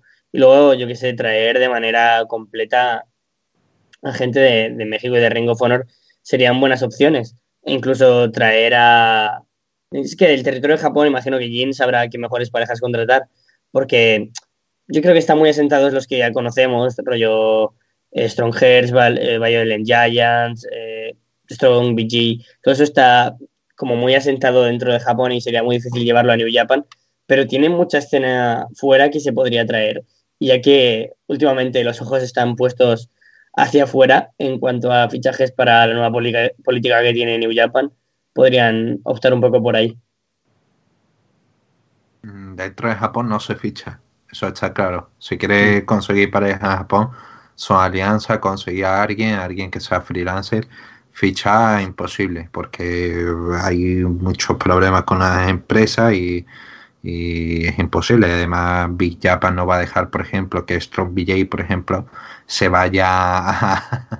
es un suicidio para Big Japan, son dos de sus principales pilares y ni New Japan ni Big Japan van a dejar que, eso suceda, ¿no? De, darle ese palo comercial a un rival dentro de dentro del circuito japonés, así que no, esas cosas no suceden, pero sí em, tirar alianzas, claro, esa es la, la principal solución y luego me parecería interesante eso, tirar de tirar de John Lyon, que sirva para darle esa primera plataforma y ahí sí puedes empezar a rescatar y puedes empezar a darle acción y que empiecen a, a tener más rodamiento. Por ejemplo, como ha sucedido 20 veces en el pasado, como el ejemplo más claro que, que se me viene a la cabeza es Chino Limit y eh, que eran Yujiro y Naito, y ahí empezaron a rodar y, siguieron hacia adelante. Esa me parece que es la mejor opción ahora mismo. Tú imagínate a Enzo y Cass entrando con la, promo, ¿no? A ver, Alessandro, ¿qué, qué gana de...? Que sería igual que en Estados Unidos, que nadie le entendía. Y sería eso refrescar la división de pareja. Más que refrescar un baldazo de agua fría a la cara de los fans de Nubia Oye, a Chris Jericho le funcionó. ¿Sabes el meme del tipo este que se suicidó bebiéndose eh, la cicuta? El, el, tipo este que lo estaban juzgando por crímenes a humanidad y que se tomó pues eso sería New Japan, literalmente, ¿no? En plan de, no, venga, Enzo, Enzo y K serían el veneno y eh, adelante, ¿no? ¿Por, qué, ¿Por, qué, esa gana de castigarme, Alessandro? ¿Por qué esa gana de decirme en sabor en el veo super ¿Por qué me quieres hacer, por qué me quieres hacer sufrir? Estoy buscando, estoy buscando opciones, ¿no? Así como busca la directiva de Ring of Honor para traer contenido. No, pero en general, hablando en serio, eh, la, idea es traer gente de fuera, ¿no? Definitivamente, porque dentro de New Japan el roster ya es limitado y la división de parejas está claro que no es la prioridad, ¿no? Para reforzar desde dentro. Así que tendrían que buscar fuera, ¿no? De sus alianzas con Ring of Honor, con Consejo Mundial, ¿no? contratar gente de fuera, qué sé yo, a tiempo completo como pareja, así como eran los Young Bucks. Porque después está complicado. Quizás el encontrar, como dice, como ha dicho Gin, ¿no? Los Young Lions, eh, así, como apuesta a futuro, quizás renovar por ahí. Quizás eh, meter a gente que no tiene ningún tipo de sitio, que está un poco perdida, rollo, yo qué sé. Eh, se me ocurre Jiculeo, por algún motivo. Juntarle con Balduk Faleo alguna cosa de este estilo. Gente así que quizás no está teniendo tantísima repercusión en las carteleras. Eh, quizás sería una buena opción, pero desde luego parece que la gran el, gran porqué pasa directamente por fichar gente extranjera, fichar, fichar gaijins y confiar en el futuro en los John Lions para mandarlos de discusión y traerlos como gran pareja. Desde luego parecen las únicas opciones más o menos viables para revitalizar un poco la división. Pero bueno, pasamos directamente, nos vamos al otro lado del charco, nos vamos a México, bueno, para algunos a su lado del charco. Nos manda la pregunta Tingili. Hola, hola Capu y Carlos, líderes y por siempre Ravenistas del Capu Rider Club. Vengo esta semana a dejar mis preguntas sobre el fin de semana más caliente del año. Tenía varias preguntas, pero solo diré dos, sin más preámbulos. ¿Cuál fue su mejor momento, el más desagradable y el que les sorprendió de este fin de semana, de cualquier evento? El mejor evento, o sea, el mejor momento, yo creo que a nivel personal, más allá del Hawkins contra Ryder, porque de alguna manera eh, Hawkins y Red perdón, coronándose, me, lo esperaba, fue increíble el pop, la gente súper contenta y, yo el que más, evidentemente. La coronación de Kofi Kingston para mí fue algo mágico, tío. Fue de verdad algo inimaginable porque ya lo comentábamos aquí, que dije, es que es imposible que, nos den al público todas las victorias que queremos ver, ¿no? Tener a Becky cerrando el show campeonando, a Rollins ganando a la bestia, a Hawkins acabando la racha, eh, a Valor coronándose de nuevo como Demon, a las Iconics. Lo de Kofi era el que de alguna manera me cuadraba más dentro de la storyline, como que no podía suceder. O que si no sucedía, por lo menos se podía justificar de muchas maneras en las storylines o, darle el título en otro momento, pero no el big moment. Y fue increíble cómo se construyó el combate, como el, el Kofi siendo apoyado y arropado en todo momento por el estadio, como si fueran uno más del New Day. Fue precioso y la victoria creo que dentro del combate se vio genial. No sé si fue a lo mejor la emoción del momento, el estar compartiendo con, más gente el, combate, pero para mí fue posiblemente el, momento más feliz de, todo el fin de semana. Y, hacía tiempo que no me ponía algo tan, tan contento. Fue como la coronación de Omega de decir, oh, por fin, y sentirte liberado. Pues esta con Kofi fue un paso más allá, fue la de sentirte liberado, agradecido y casi con lágrimas en los ojos de emoción. Y el peor, yo, creo que, Qué cursi. A ver, eh, para mí el mejor momento fue cuando, cuando me choqué el puño con un chaval que tenía tres lados, tres asientos a mi derecha. Eso sí que es cursi. si, no le conoces de nada, tío, ¿qué haces dándole el puño? Si no le conoces. Y si, nah, por favor. Ah, maldito. Eh, sí, iba a decir que sí, que la coronación de Matt Taven había sido el mejor momento, sí, imagínate. Matt mm. Taven. Si ni siquiera sabes quién es Matt Taven. venga ya. perdón, el Kingdom, señor. Ah, bueno, perdón. Eh, no, eso para decir algo, algo breve. No, no, así siguen pues, somos muchos y son tres, tres momentos, pero eso realmente, o sea, eh, fue que, que disfruté, eh, disfruté más así, eh, o uno de los top, o eso, y tal vez, como era el mejor, el más sorprendente y que más era el otro, quiero ver, así me voy guardando. El más horrible. No, está bien, entonces ese es, es el mejor, o, o, bueno, alguno en el Spring Break también puede ser la, el taquea contra Lloyd, también fue un, un punto altísimo del fin de semana. A ver, yo el mejor diría también Brian contra Kofi todo, o sea, el combate y la celebración posterior me parece que fue genial. Luego me sorprendió mucho, y como ya le decía Fede, ver a Shinjiro Otani en el Spring Break, que no, no había visto la cartelera y cuando sale digo, oh, ¿qué, Shinjiro Otani, ¿por qué está acá? Y el peor momento es luego del takeover, la gente criticando a Adam Cole contra Johnny Gargano. Esa gente, es que, de verdad, imagínate que tuviéramos aquí a alguien que, que no sabe apreciar eso. ¿qué le haríamos, verdad? Dale, Gin, dale, Gin.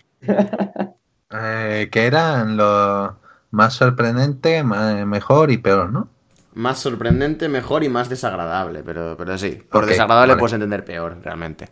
Eh, más sorprendente ver a Muta de nuevo en un ring de New Japan. Hacía un tiempecillo ya que, que no aparecía y fue emocionante no verlo en el Madison Square Garden. El mejor creo que fue básicamente todo el ambiente que se vivió en Bluesport, que me pareció el evento más completo, sin duda alguna, del fin de semana de WrestleMania. Eh, se vivió un ambiente fenomenal, los combates, cada cual era mejor, eh, un eventazo tremendo.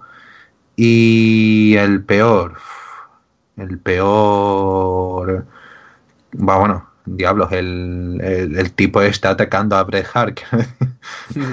no se puede hacer peor que eso.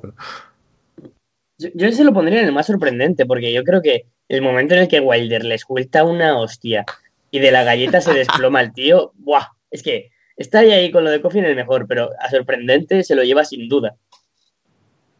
Yo tengo claro que el más sorprendente por mi parte sería ver al bueno de al bueno de Ricky Morton, ¿no? Haciendo ese pedazo de oh. Canadian Destroyer de la absoluta nada, sin ningún motivo.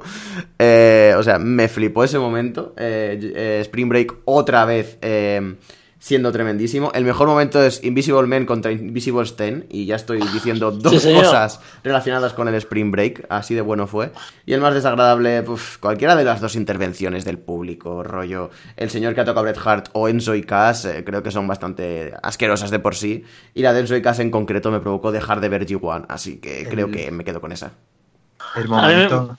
Sí. Perdón, Fede. El, momento del Canadian Destroyer estaba hmm. viéndolo también en directo y pegué un mini gritito en plan de, ah, tampoco quería gritar demasiado en la noche. fue como, ah, Dios mío, qué genial así. Eh, me quedó la sorpresa y el peor. La sorpresa, aunque no parezca, a mí ver a Undertaker ayer en, Raw, o sea, no lo esperaba para nada. Incluso cuando, cuando Elias dice, eh, en su rima dice algo de un Deadman, dije, por favor, no, jodan con esto. es un tema sensible. Vengo hasta acá, WrestleMania, con la esperanza. Yo quería verlo en WrestleMania, o sea, que hiciera la, entrada. O sea, que hiciera lo mismo que ayer, pero me, lo imaginaba en WrestleMania. Dije, bueno, vine hasta acá, vi WrestleMania en vivo, pero no había Undertaker, o sea, me faltaba eso. Y no lo esperaba ayer, y bueno, fue la sorpresa y, y terminar de, de tildar mi lista de cosas que quería hacer. Y lo peor fue, creo que Blackcraft eh, tuvo dos combates titulares que fueron muy malos. Uno de Johnny Blackcraft contra David Stark que duró oh. segundos. Terminó con un, con un roll-up, sí. Vaya. Dos y media de la mañana, cuarto show que veía en el día. Imagínate mi estado mental y físico. Y digo, bueno, está, por lo menos a esta hora voy a ver este buen combate. Roll up, retiene Johnny Blackcraft. Pero antes de eso, y creo que fue peor aún, eh, Saraya Knight contra María Menik, que es una que está en CCW y demás, que tuvieron un brawl en ringside que no pude ver porque estaba del otro lado, o sea, veía a la gente nomás moviéndose, y después perdió María por cuenta de afuera. Así como... Así como pregunta, Fede, ¿alguno de vosotros fue a ver el Pines Party de, de Joey Ryan? No, ninguno. ah, vale. entonces no me vas a saber decir qué cojones es ese GIF de dos señores con los culos rebotando. Con los culos. Ah, no, ese. Porque no, lo, no, y, no quiero investigar. Makoto Ishii es un spot que siempre hacen en Japón, quiero decir, lo suelen hacer bastante. se supone que es el, el fin de del máximo castigo ¿no? que le puede someter a alguien, porque el culo de Dino pues normalmente lo pone esquinero y hacen que el, rival o el compañero termine aplastando la cara en, el trasero. Y con Oishi pues era una pelea de trasero y bueno, eh, tremendo. De hecho, me acuerdo de cuando hice una entrevista con Mike Bailey que, que recordó uno de sus momentos que, que, más le empacharon en DDT, en el que no sabía qué diablos estaba pasando. Era, una, era un, un momento, lo puso en Instagram y todo, en el que Dino estaba, precisamente estaban haciendo ese spot y él estaba, se veía en la foto así mirando los dos traseros en plan de no sé qué está pasando aquí. Además comentaba de que no le habían comentado nada de que iba a pasar. Entonces, claro, eh, creo que allí también fue una sorpresa en el Pinis Parte. Y un último momento así genial que me pareció de WrestleMania en el Lloyd contra Takeda, el momento en el que se queda la tijera clavada en el cuello a Lloyd. Mm, Uy, mi Dios, sí. Esa fue, uff, magia. Desde luego lo que queda claro es que tengo que ver más DDT porque todavía no soy capaz de reconocer a Dan Shokudino por su culo, así que tengo varias pendientes. No, y aparte, la gente ahí en shock por los GIFs y Gim viene acá a decir, ah, estos niños no saben nada. Quiero decir que es que Dino ha hecho ya cosas hasta incluso peores. Ese tipo ha peleado en el main event de un Ryogoku desnudo. Quiero decir, no, no, no puedes hacer, no puedes hacerlo peor que eso. Muchachos, somos, me voy a preguntar para, para, SmackDown, que tengo que salir en breve. Me voy a quedar escuchándolos. Y no sé, donde Carlos diga algo muy aberrante, voy a tener que llamar de vuelta.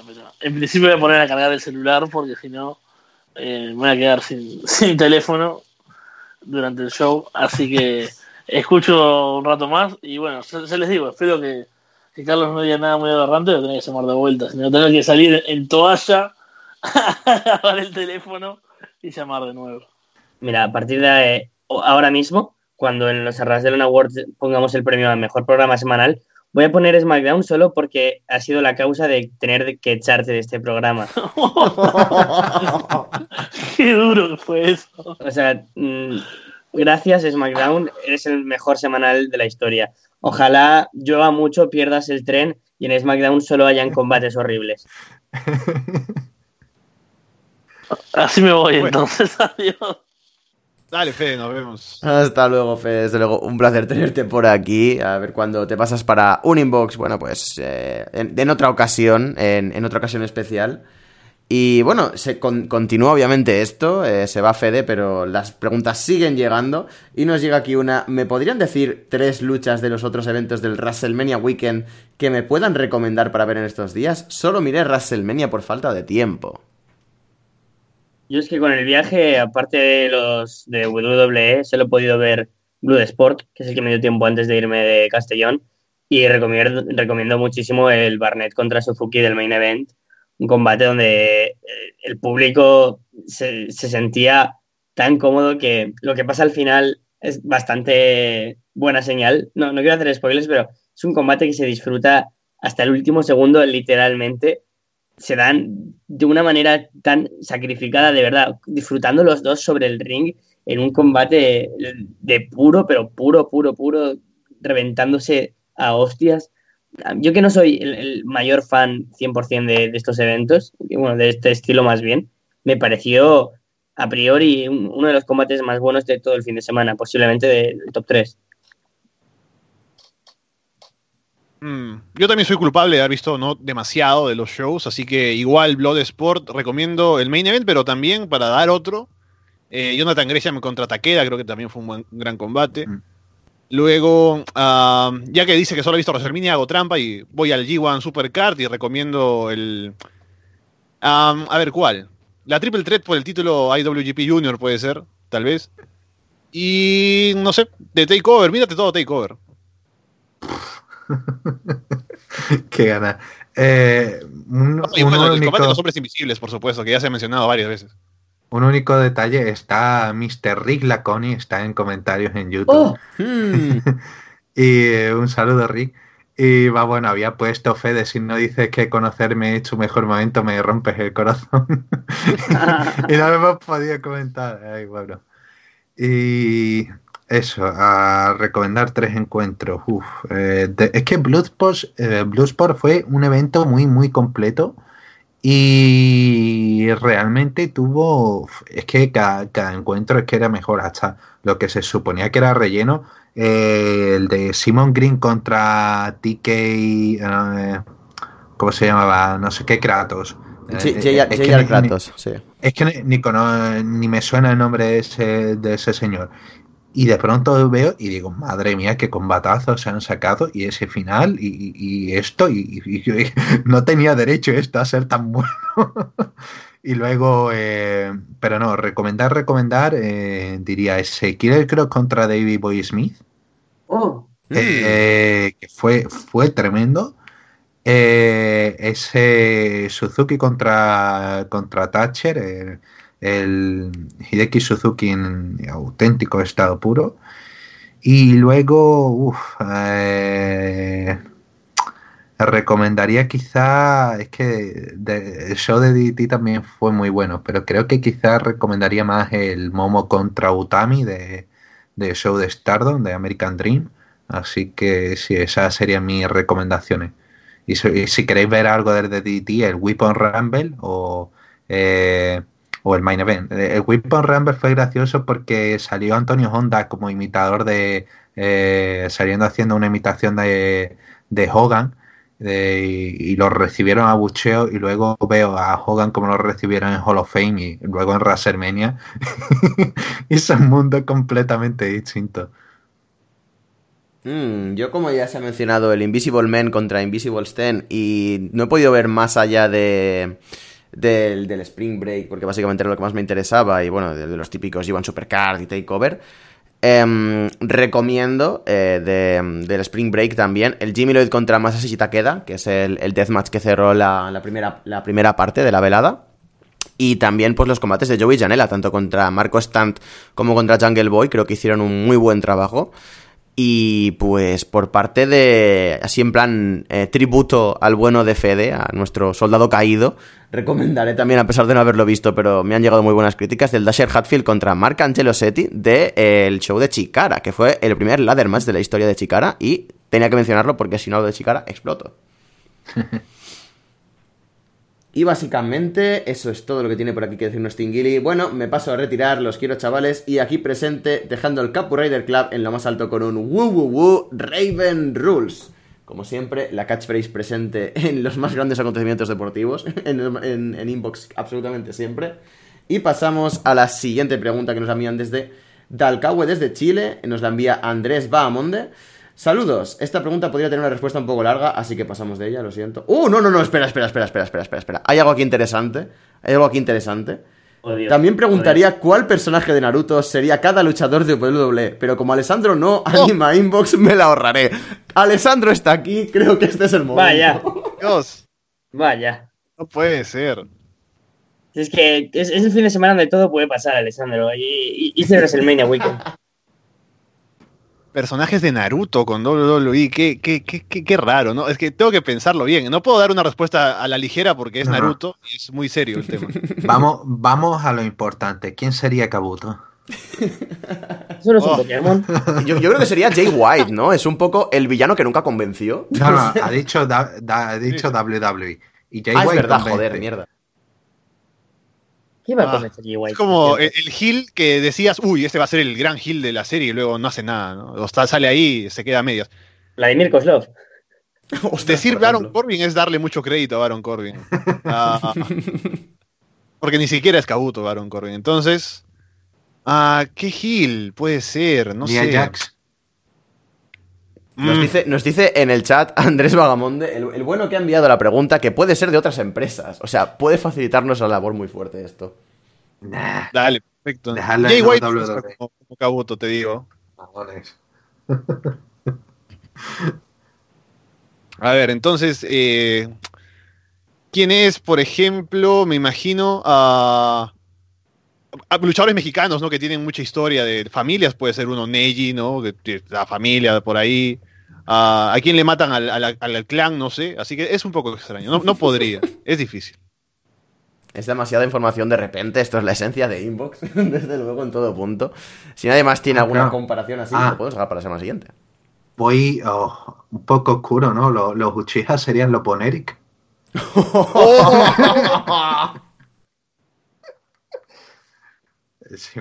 tranquilo, es que he pensado, digo, bueno, a lo mejor asociación así. Eh, Naruto protagonista Roman. Mm, Naruto Rom. Sí, porque llega al punto en el que cansa o por qué. Exacto.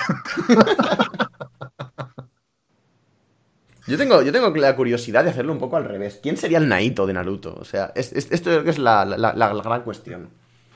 Mm. Naito. Y imagino que tendría que ser alguien que al inicio no pintaba nada y luego como que se vuelve muy importante. Puede ser Shikamaru entonces, Naito. Mm. Sí, además lo de tranquilo le queda bastante bien, así que maravilloso. Sí, sí, sí. perfecto. Si no tenemos nada más aquí con esto, es eh, lo que os he dicho, demasiado complicado de repente. Podemos pasar a la siguiente pregunta. Nos la envía el mexicano desde Pito Real. Buenas tardes, estimados amigos de Inbox. Ahora estoy en un lugar muy raro, a ras de geografía, por favor. Hoy que, ah, hoy que hay ocho personas en el chat, es cuando tienen que llegar todas las, todas las, las secciones interesantes. Voy a buscar Pito Real y espero que no salgan cosas raras otra vez, por favor. Pito Real localización. A ver, Mm, mm, mm. Vale, sí, ha salido algo bien. Pito Real. A ver, un segundito que se cargue. Pito Real, en Chihuahua, en México, se localiza en el municipio Guazapares del estado de Chihuahua de México y se encuentra en las coordenadas de GPS no sé qué, no sé cuántos. La localidad se encuentra a una mediana altura de 2020 metros sobre el nivel del mar. La población total es de 23 personas, de la cual 11 son masculinos y 12 femeninas. Y los ciudadanos se dividen entre 10 menores de edad y 13 adultos, de los cuales 3 tienen más de 60 años. Y ya estaría poquita cosa más a comentar de Pito Real, la verdad. Es un sitio bastante interesante, un sitio donde tiene pinta de que puedes pasar unas buenas vacaciones y hacer mucho postureo, eh, muchas fotos muy bonitas, eh, sobre todo cuando ves la, lo de, la, lo de, mm, la localización por GPS de dónde estás exactamente. Creo que eso son bastante risas garantizadas.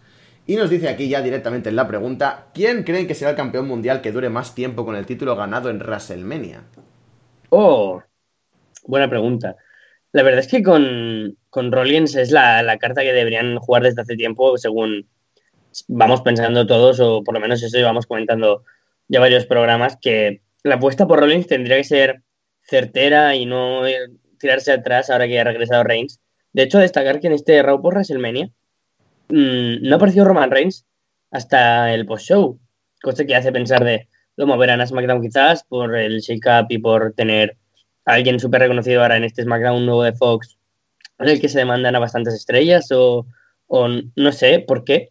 No ha aparecido Roman, habrá que, ver qué, qué informaciones salen o qué pasa hoy en SmackDown o la semana que viene.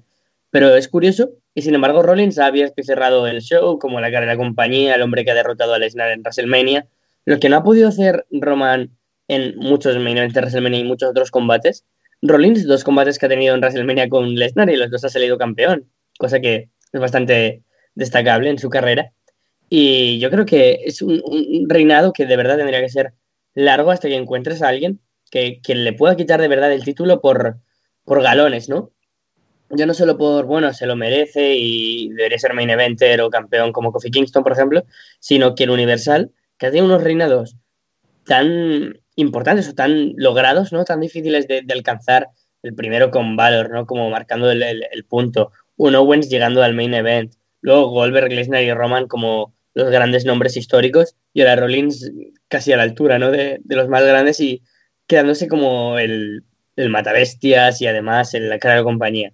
Creo que es un reinado que tendría que ser muy largo y hasta que no se encuentre alguien que ya esté súper posicionado como que digas, este tiene que ser la próxima persona que sepas que puede llevar un Raw o un SmackDown a sus hombros, yo se lo dejaría a Rollins. Sin embargo, con Kofi con el Mundial, veo que es un campeón más de momento, un campeón para disfrutar de que ahora mismo está en un momento de gloria en el que los fans disfrutamos de sus combates, sus segmentos, sus historias, sus rivales y de todo lo que le envuelve.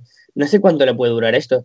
Igual dura más de lo que pensamos, pero pienso que a priori el combate contra Brian, que ha marcado como el momento álgido, es donde ya va a empezar a ir decayendo, no puede ir más para arriba porque se ha cocinado muy bien para el momento y creo que todos estamos de acuerdo en el que fue uno de los momentos más destacados de los últimos años y del título mundial en toda su historia.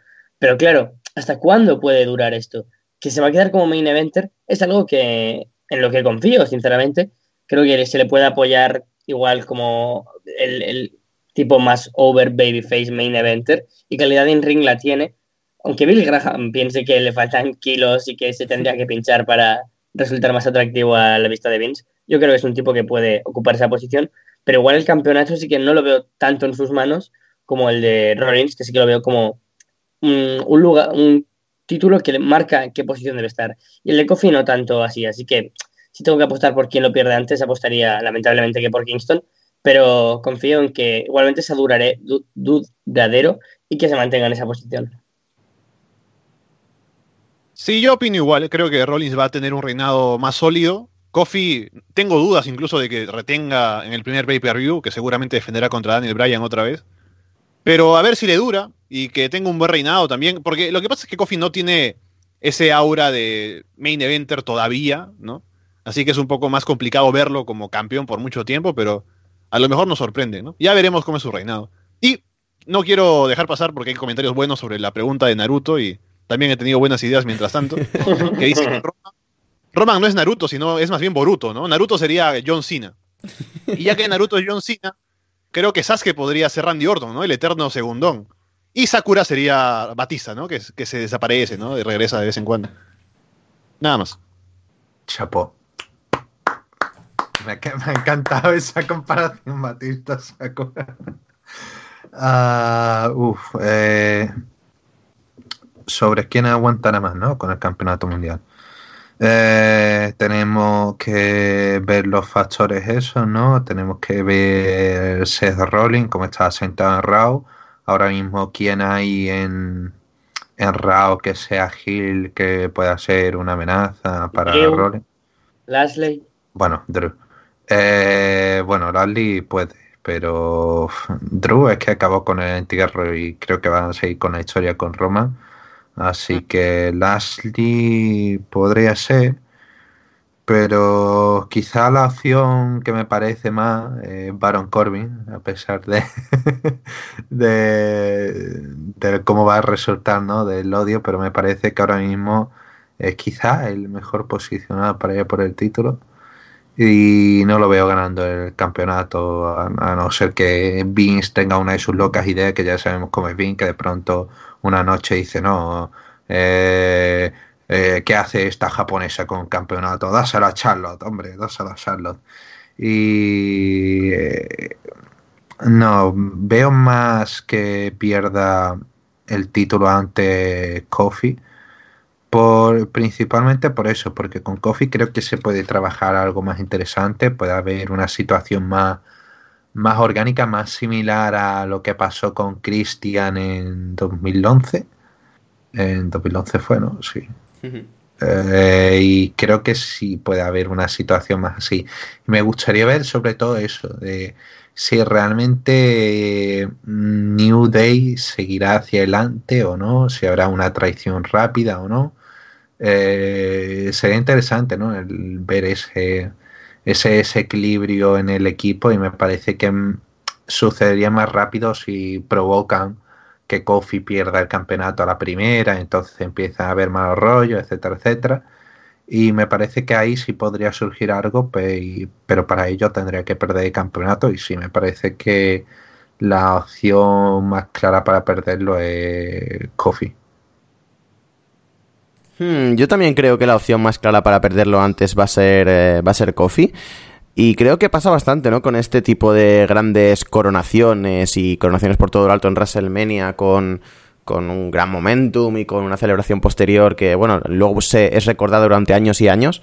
Pasó un poco con Daniel Bryan, que perdió el título relativamente rápido. Quizás la única excepción a esta regla que me acabo de inventar es un poco el bono innombrable, el bono de Chris Benoit, ¿no? Que sí que lo tuvo durante bastante más tiempo. Creo que lo tuvo incluso durante 4 o 5 meses, una cosa así más o menos.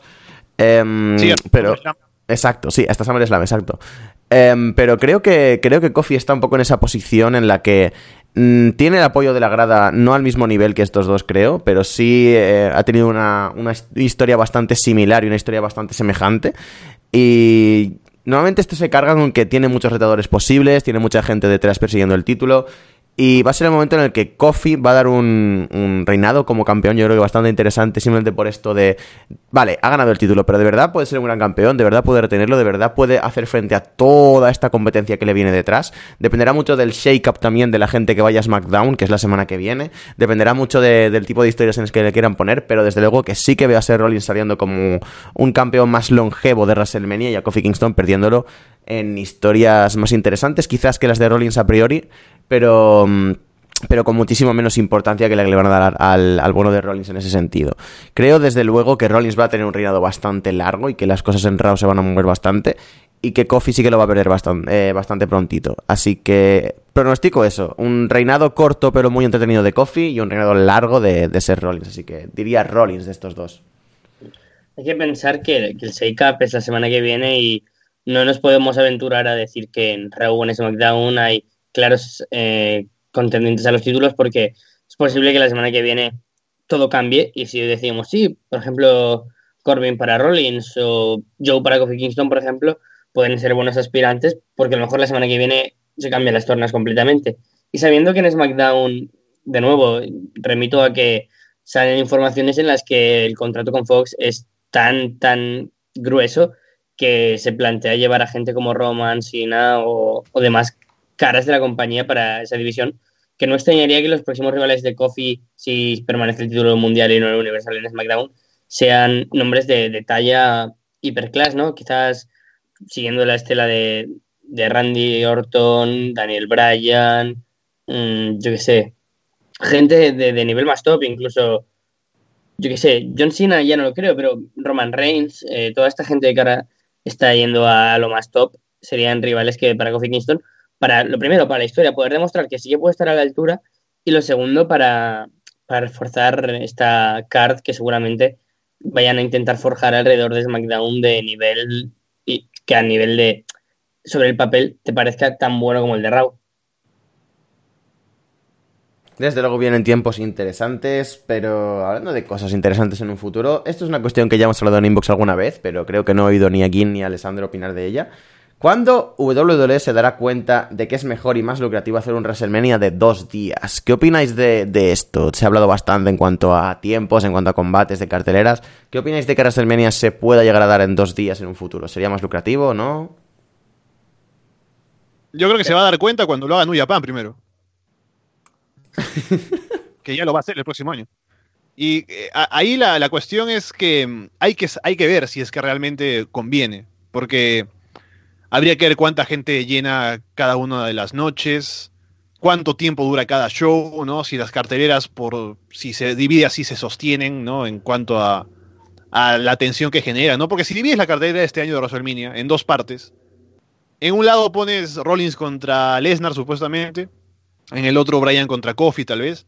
Tal vez pones a Becky y el título este junto a Rollins y Lesnar. Y habría que repartir los combates, ¿no? Para que las carteleras ambas fueran fuertes, pero es también un tema complicado venderte dos shows así. Así que, no sé, por eso yo pienso que no lo van a hacer hasta que lo hagan New Japan para ver cómo les va, que ya lo tienen planeado hacer el próximo año, y según eso decidirán. Mm, yo creo que es una caja de Pandora que WWE no tendría que abrir. Quiero decir, ya eh, cogen y dicen, no, va, bueno, este show, ¿cuánto se puede alargar? Sí, siete horas y media, bueno, podemos hacerla ocho. Eh, vamos a repartirla en dos días. Entonces reparte en dos días, ¿qué pasa? Que dicen, oye, mira, realmente tengo, tengo un par de horas para alargar cada show. ¿Y si, y si se me ocurre hacer eh, seis horas de show cada día? Y tienes ahí de pronto 12 horas de, de WWE maravillosa, de, con relleno a tope, tienes a, yo qué sé, tienes a Sar Ryder luchando contra Mojo Rawley, porque sí, porque es lo que... Sí, es porque tienes que rellenar y tiras ahí lo que sea. Y... Porque este año ha sido, contando pre-show, 7 horas y media, ¿no? De, de evento. Entonces, si tú dices ya, lo reparten en dos noches, ¿cuánto va a ser? Cuatro, cuatro horas cada noche, ¿no? A lo mejor no, son cinco horas, seis horas cada noche. Sí, entonces exacto. Contando pre-shows en cada noche. O sea, WWE por eso a veces no tiene autocontrol y da miedo pensar en dos noches porque podrían tomarlo de, otra manera, de lo que uno piensa. Claro, hay, que, hay, que, tener, hay que tener el combate de Randy Orton, el de Undertaker, el de Alicia Fox. Tienen que haber combates reservados, está clarísimo más cuatro horas de takeover, más la, hora de más las horas de Hall of, de Hall of Fame, más Raw, más SmackDown, vaya, madre mía, esa semana tiene que ser el agotamiento máximo que termina directamente pidiéndote una baja porque no necesito recuperarme. Pasa los viernes. Oh, Dios mío, es verdad. Ah, sobre eso había salido la información de que estaban pensando qué hacer para el año que viene, que en principio el comunicado de WWE era, eso lo veremos en febrero.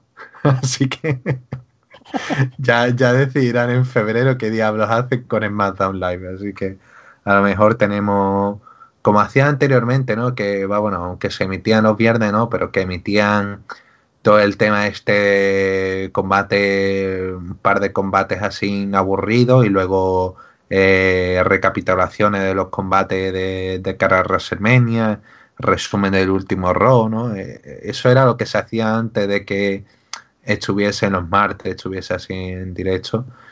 Y que, mm, va, bueno, yo lo odiaba, sinceramente. Me parece mucho mejor ahora que tienen un episodio, ¿no? Para dedicarle que aquella, porque cuando veía aquella época era aberrante, ¿no? Era este SmackDown es perdido, eh, ¿para qué voy a verlo? Y no sé, tienen un tiempo más para crear historia. Y Dios sabe lo que pueden hacer con más tiempo. No, no le pidáis que más tiempo, más días, por favor, no le pidáis eso. Estamos llegando ya a la recta final del programa especial de Inbox de por WrestleMania. Vamos a pasar con las últimas preguntas. Nos envían por aquí, ¿cómo creen que sea el reinado de Becky? ¿En serio pasamos de Charlotte y ronda de retadoras a Dana Brooke y Lacey Evans? Tengo miedo de que la buqueen un reinado horrible y terminen con su gran momentum. Gracias por alegrar mis tardes escuchándolos. Saludos. Y Carlos, tendrás una voz fea, pero tienes carisma. Oh, eso me pasa también con las mujeres. Eh, mm, la verdad es que resulta increíble que tienen un botón de reset enorme para la noche posterior a WrestleMania y les parece lo más adecuado cuando eh, en absoluto dicen, ah, bueno, ahora vamos a olvidar todo este último año y vamos a crear cosas nuevas y el público lo entenderá como algo totalmente diferente. Pues, pues no, obviamente que no, tienes que continuar con todo lo que venías trabajando, aunque quieras reiniciar un ejercicio, por decirlo de alguna manera, en, términos económicos, no un año, el, tiempo continúa y tienes que tener, por supuesto, los resultados que venían de antes y, continuar con lo que te ha ido bien, lo que te ha ido mal y cambiar y, y está bien, traer cosas nuevas. Pero todas de golpe y acabando con la linealidad que estás siguiendo, craso error. Y más cuando tienes a las tres luchadoras más increíbles que se han trabajado en los últimos años en WWE, que, que van a ser cabezas de cartel de Hall of Fame, que han dado el primer main event de mujeres de WrestleMania, que han abierto y cerrado periódicos, titulares, programas de talk shows, de entrevistas. Y ahora pones a Dana Brooke, que es una Jover, que no sé si tiene alguna victoria en el main event, o sea, en el main show, en, roster. No sé si Lacey Evans está preparada porque eh, lo único que ha estado haciendo durante dos meses es entrar, saludar, girarse y salir. Ni siquiera ha, tenido una pequeña prueba en, nada. O sea, no sé, tío.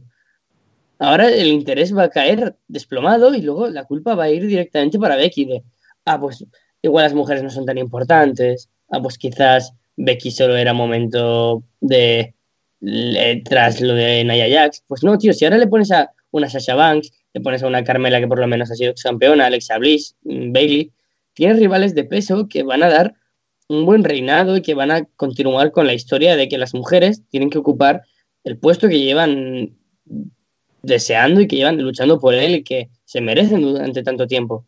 Pero es que tú tampoco piensas que ahora a Rollins, por ejemplo, le van a poner a luchar contra Moyo Raúl, porque no tendría sentido, ¿verdad? Pues con las mujeres sí que se pueden tomar esta, no sé, esta opción y me parece absurda totalmente. Y veremos a ver qué es lo que hacen con los títulos, porque a priori parece que se van a defender juntos, se van a unificar o algo. O, ¿qué va a hacer? ¿Defender los lunes contra Dana y los martes contra Lacey? No, no, no lo sé, la verdad.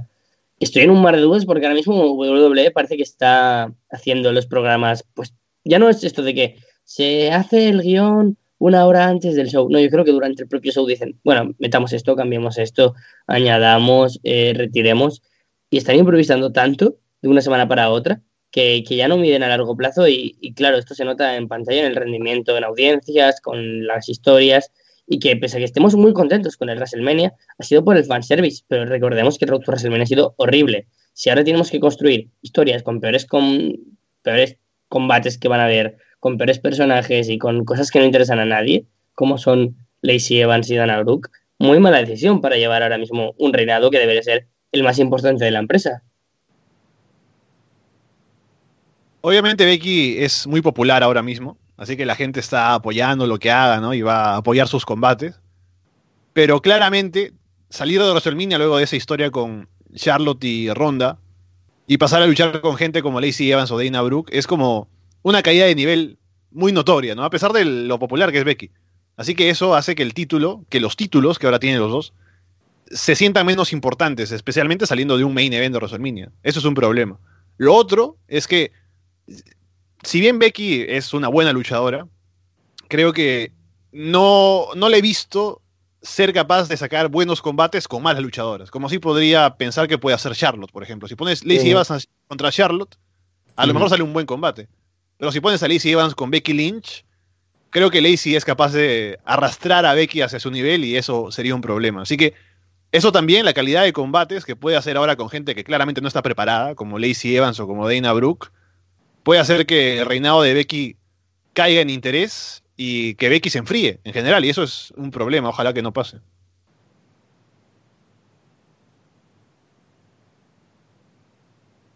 Hmm, desde luego tratar el momentum de Becky va a ser complicado tras la importancia que ha tenido este, esta rivalidad con, con Charlotte y con Ronda. Y meterla con Dana y meterla con Lacey no es la forma. Eh, Lacey Evans no es retadora por mucho que haya salido a interrumpir tres combates. Ha causado cierta reacción y yo creo que hay cierta gente que está interesada en verle. en verla, perdón. Pero no creo para absolutamente nada que esté preparada para tantísima responsabilidad de golpe. Y es como decís, tienen los dos títulos, es todavía más responsabilidad sobre Becky va a ser muy complicado mantener este momentum, va a ser muy complicado mantenerla así. Y a la vez es que es complicado, o sea, has jugado todo por el todo, te has jugado todas las cartas en WrestleMania y has puesto a las tres personas con más momentum y más over de la mm, de la empresa en cuanto a en cuanto a wrestling femenino a la vez eh, si ahora mismo continúas la rivalidad con Charlotte y Becky eh, vas a vas a mm, tener em, que tener mucha precaución por no quemarla y lo mismo si, si continúas con, con Becky y Ronda por otra parte Así que está en una encrucijada un poco extraña y desde luego creo que el Raw por WrestleMania no ha sido una cosa muy halagüeña para el futuro de la división femenina. Veremos a ver qué hacen con esto, pero desde luego podría catalogar el Raw por WrestleMania de este año como el peor que he visto en muchísimo tiempo. Eh, y joder, me da muchísima pereza porque creo que WrestleMania me sobrepasó en cuanto a nivel de show, en cuanto a entretenido, teniendo en cuenta el hype que tenía respecto al evento, que era más o menos cero. Eh, quitando dos o tres combates. Así que tengo bastante curiosidad con lo que hacen con Becky, pero me da muchísima pereza el tema de que justo cuando tiene que reafirmarse como la, campeonísima de WWE y la, mujer franquicia, le tengan que meter contra este tipo de gente. No sé, me parece matar bastante todo. Y sí, gran parte es por culpa del trabajo que han hecho en, durante estos años para poner a gente ahí arriba en esa misma posición. Pero cuando ya tienes a una persona tan, tan over y tan, tan grande y la enfrentas contra gente del calibre de, de, Dana Brooke y de Lacey Evans como primeras retadoras, la verdad es que da bastante pereza y otra vez, otra vez, otra vez más me van a hacer no seguir los puntos semanales. En fin, ya veremos a ver qué pasa con esto. Es que no es tan difícil, perdón que te corte bien, solo decir un apunte, que si tú quieres darles la oportunidad, eh, que por lo menos les hayas dado una oportunidad previa, ¿no? Que si vas a poner a una luchadora a retar el título mundial, que antes haya luchado en alguna otra rivalidad. o que hayan destacado en algo, pero es que son luchadoras que parten de cero y el interés, por lo tanto, parte de cero en ese lugar. O sea, puede que tengas interés en, en Becky Lynch en este caso, pero partes de cero de Dana Brooke. Por lo tanto, la media te sale un 50, cuando teniendo a Asuka disponible, teniendo incluso. Mira, incluso voy a tomarme la licencia de decir que es más interesante tener a Carmela o a Naomi por el hecho de que han sido campeonas y son reconocidas. Y sabes que a lo mejor no son muy de tu grado, no tienen un gran nivel, pero te pueden dar una historia que ya puede partir de algo que no sea la nada. Mm, ¿Cuál es la pregunta original? Porque es que hemos dicho tantas cosas que ya... La eh, pregunta original era ¿cómo creen que sea el reinado de Becky? Y si en serio mm, pasamos de Charlotte y Ronda, a Dana Brooke y sigue Vance. Ah, pero Dana Brooke ha tenido algo con Dana Brooke. Quiero decir, eh, a lo mejor es que me estoy perdiendo algo, quiero decir. Dana Brooke tuvo una... noche salió a hacer una, promo muy respetuosa, ¿no? Diciendo, ah, ah felicitaciones, yo estoy ahí, ¿no? Acuérdense de mí, que yo también quiero, quiero título. Sí, va bueno, pero igual que con la de Ronda, ¿no? Empezar a rodarla un poco, pero ya está, simplemente para tenerla ahí. Pero lo que sí veo serio es con lo de Lacey Evans, y lo de Lacey Evans sí que me gusta bastante. Eh, porque es precisamente ese punto de que eh, no la conoce, nadie, nadie conoce, eh, los que ven en este pues eh, sí reconocen, pero como tampoco ha hecho grandes cosas, tampoco ha tenido gran tiempo, pues tampoco se ha podido ver todo lo que es capaz de decir Eva. Me parece que es el momento perfecto si quieren dar un, si quieren establecer otra estrella a través de una estrella que ya tienen establecida como es Becky Ahora mismo es el momento, ahora mismo es la oportunidad perfecta para llevar a alguien como Lacey Eva, que me parece que tiene un personaje que, que precisamente por, por cómo es, ya cómo reacciona la gente, cómo, cómo saca esas respuestas, ¿no? De, de, alguna gente muy, muy enfadada, ¿no? En plan de, no, estoy harto de Lacey Eva, solamente sabe pasearse, no sé qué, hay que ver. Y, y es un punto que dice, no, sí, tengo, tengo ganas de ver cómo, cómo pueden llevar, hasta qué punto pueden llevar el hecho, hasta qué punto se puede enfadar la gente con, con el personaje de Lacey Evans. Y me parece que es el, la oportunidad perfecta para poder generar una nueva estrella y una estrella bastante potente por la que se ve que están apostando bastante y sí, me resulta bastante interesante. Lo he hecho por el lado de Raw, me parece perfecto para establecer una estrella, me parece eh, que es el momento, son las condiciones adecuadas. Eh, tiene todo el cargo de cultivo y tiene que explotar eso. Y en SmackDown Live, pues mientras sí pueden darle tiempo a alguien más asentado, a, va bueno, a gente con a gente fiable, gente que se ve que han mejorado en los últimos tiempos y véase Carmela, ¿no? A un salto en el ring tremendo y siempre ha sido puro carisma, ¿no? Eh, siempre ha destacado por, por un carisma que eh, lo que enganchaba más de ella, ¿no? No, no precisamente el talento en ring. Y sí, me, parecería interesante ver una primera defensa del campeonato en SmackDown Live, ahora que están eh, las dos en una posición distinta a la última vez que se enfrentaron. Y sí, ahora mismo la verdad es que me parece bastante positiva la situación. ¿no? Eh, se han cambiado un poco los papeles porque, no sé, creo que ustedes tenéis este eh, un poquito más a punto de pesimismo, pero yo realmente sí lo veo bastante bien, sobre todo por el proyecto de Lazy Evan, que me parece que, eso, que no es por llevar la contraria, lo siento. No es por llevar la contraria. de verdad, ¿eh? Pero, pero es eso, es alguien que, me resulta interesante. Ya aplicó el finisher y ya vimos cómo acabó el finisher, ¿no? Que, que Becky, pues, ni lo sintió apenas. Dice, va, bueno, sí, me has pegado en la cara. Y que, y me parece interesante a ver qué pueden hacer más con Lacey Evans. Que, que si ese el, el que era el finisher cuál es el supuesto nuevo finisher que pueda derrotar a Becky Lynch, qué es lo, lo siguiente que pueden hacer, que, ¿sabes? Es como una cosa a explorar, que, que tiene muchas cosas que, que, hacer con Lacey Evans y sí me parece que es un proyecto a futuro y que tiene bastantes posibilidades y bastantes ramificaciones y que sí, puede salir bien o mal, pero me parece una apuesta interesante. Desde luego también te digo, ¿quién va a poder tumbar a Becky con un puñetazo después de haber sobrevivido a Naya? Así que estaba bastante jodido el tema del finisher. Y con esto pasamos a la última pregunta del programa de hoy. Nos la envía el ace del programa un histórico ya, Martín Kessler desde, eh, bueno, no sé si aquí, un bonaerense que nació en Buenos Aires y sigue viviendo en Buenos fucking Aires y para nada es una copia de Alex. Buenas, mis queridos amigos respondedores de, de preguntas semanalmente. Mucho tiempo llevan haciendo esto, así, el arras del Lona Universe pregunta, ustedes responden, pero ¿Qué pasaría si One Night Only ustedes son los que preguntan y el arras de Lona Universe responde? Acá les dejo un buen juego aprovechando que esta semana fue WrestleMania. Sin googlear y sin cage machear, digan de a uno todos los main events de WrestleMania. Empieza Carlos con el 1, Capu con el 2, Carlos con el 3 y así. Y luego verifican en el link este, que es eh, básicamente todos los eventos de WrestleMania. Quien hizo más puntos gana. Saludos y que se jodan todos los que critican cada cosa que pasa en el wrestling. Disfruten más y critiquen menos, joder. Esto eh, es un jueguecito largo de cojones. Es interesante por el punto de que ahora mismo somos cuatro personas y esto va a ser bastante más fluido. ¿Queréis aceptar la propuesta? ¿Queréis jugar a este juego? Eh, yo entro. Yo, es que si, si juegan no... Madre mía. vale, pero vale, vale, venga. venga. Pero me, pido ser el tercero, ¿vale? Vale. A ver, un segundo que Yo no recuerdo más mini events de esos años. Pero podemos ayudar, supongo. Bueno, vamos. Bueno, vale, vale. Si queréis, me da igual, yo me adapto. Esto es otra de las grandes circunstancias de Inbox, no tener memoria absolutamente nunca, así que bueno, podemos empezar por mí mismo, que ya os digo que no me es el primero. Eh, luego va, luego puede ir Alessandro, luego puede ir Carlos y luego puede ir Gin, ¿estamos de acuerdo? ¿Algún cambio? Vale, vale. Vale, pues WrestleMania 1, ya os digo que no me acuerdo y debería acordarme, pero creo, que estaban Hulk Hogan y estaba Mr. T. Claro, me acuerdo de los rivales. Roddy Piper. Roddy Piper y... Eh, Paul Paul Ondorf ah. era.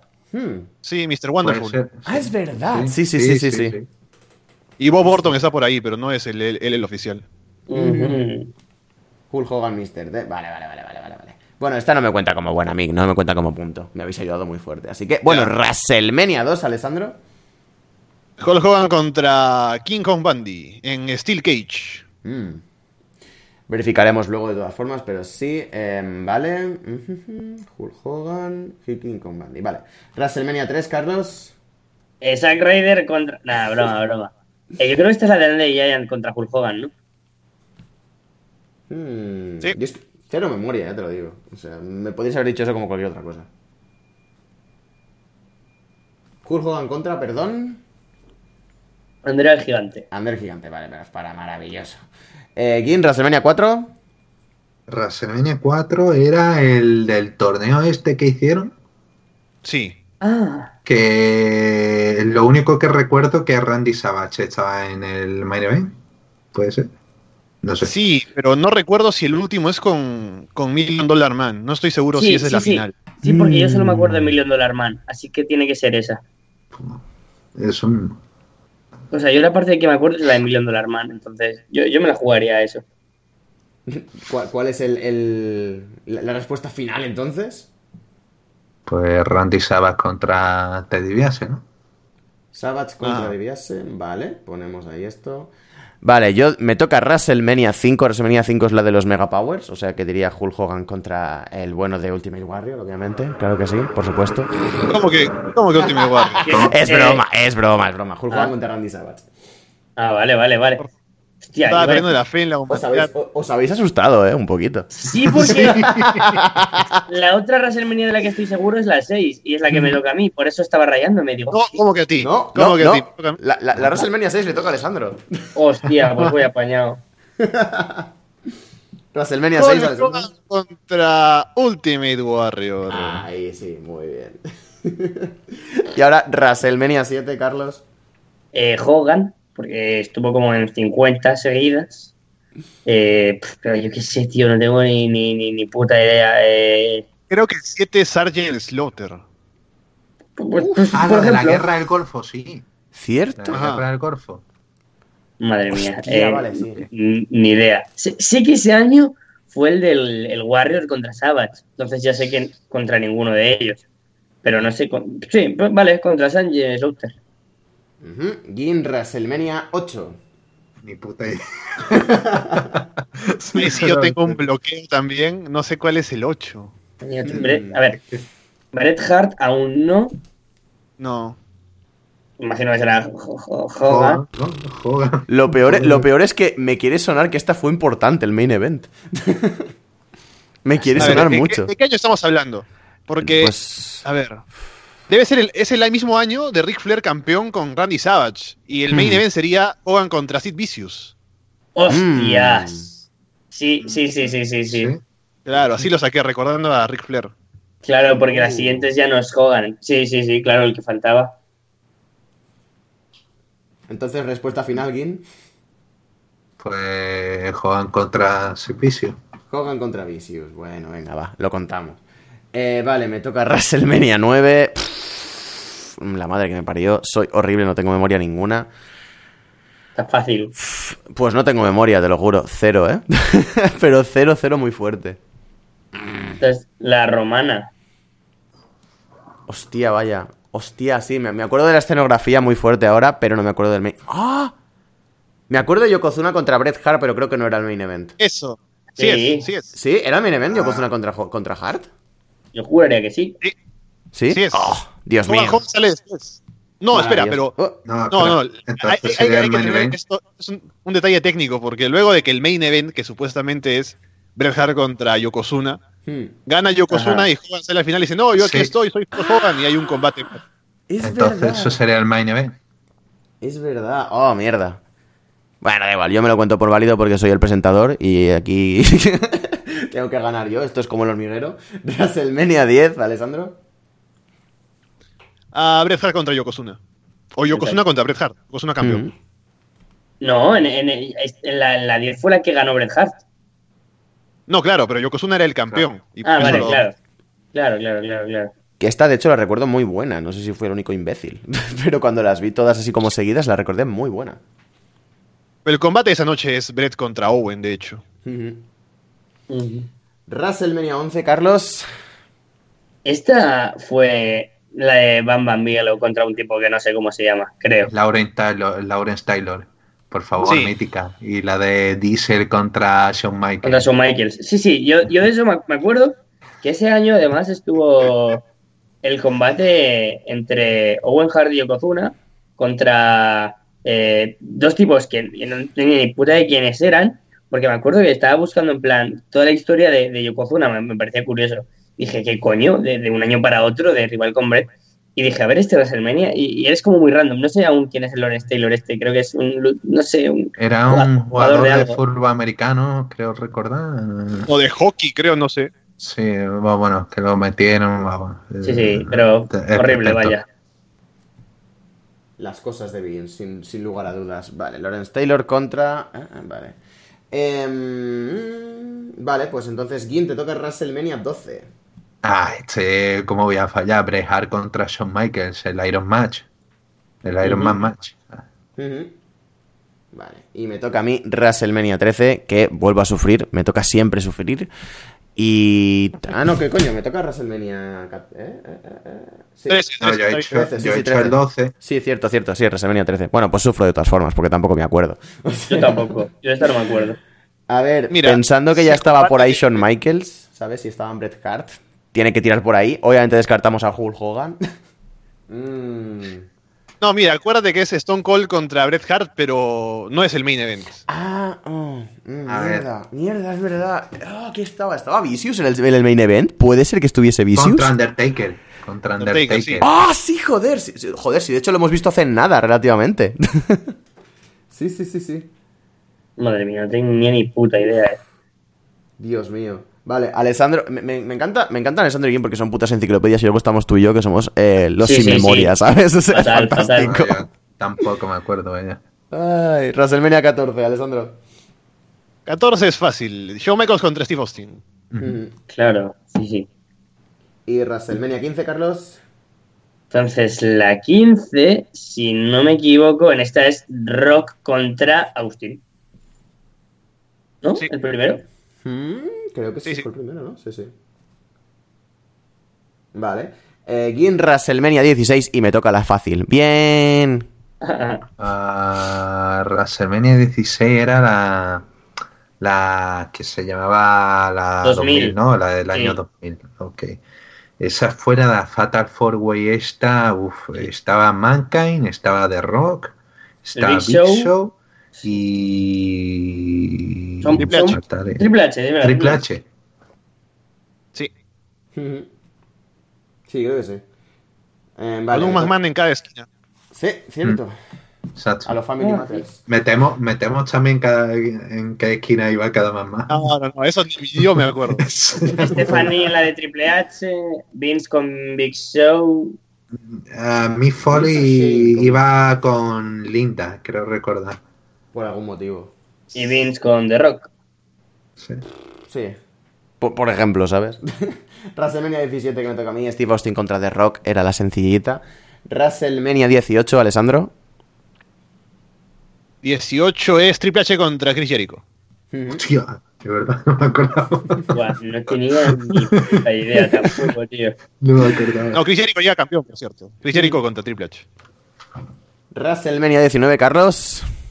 Eh, eh, creo que es Stone Cold. Eh, contra. Es, que Stone Cold contra The Rock aquí. No sé si fue no. main event. Esta, eh, esta es una de las jodidas, entre muchas comillas. Es bastante recordado, ¿eh? 19. 19. Aquí Goldberg aún no estaba. Lesnar sí. Lesnar, Lesnar, Lesnar con Kurt Angle. Muy bien, ah. sí. Ah, bien, bien, bien, bien, Genial, genial. WrestleMania 20, Gin. Ah, bueno, como olvida hecha, ¿no? Triple H contra Shawn Michaels contra la nada. contra Invisible Stan. Exacto.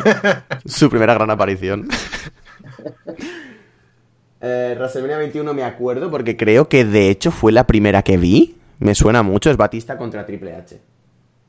Tampoco tenía ni idea. ¿Cómo puede ser que algo que haga, tan poco tiempo no me acuerde? No, eh, pregúntame lo que hacen ayer, ¿sabes? WrestleMania 22, Alessandro. John Cena contra Triple H. Sí. WrestleMania 23, Carlos. a ver, vamos a ver. Estas Aquí... son las etapas del terror de Triple H.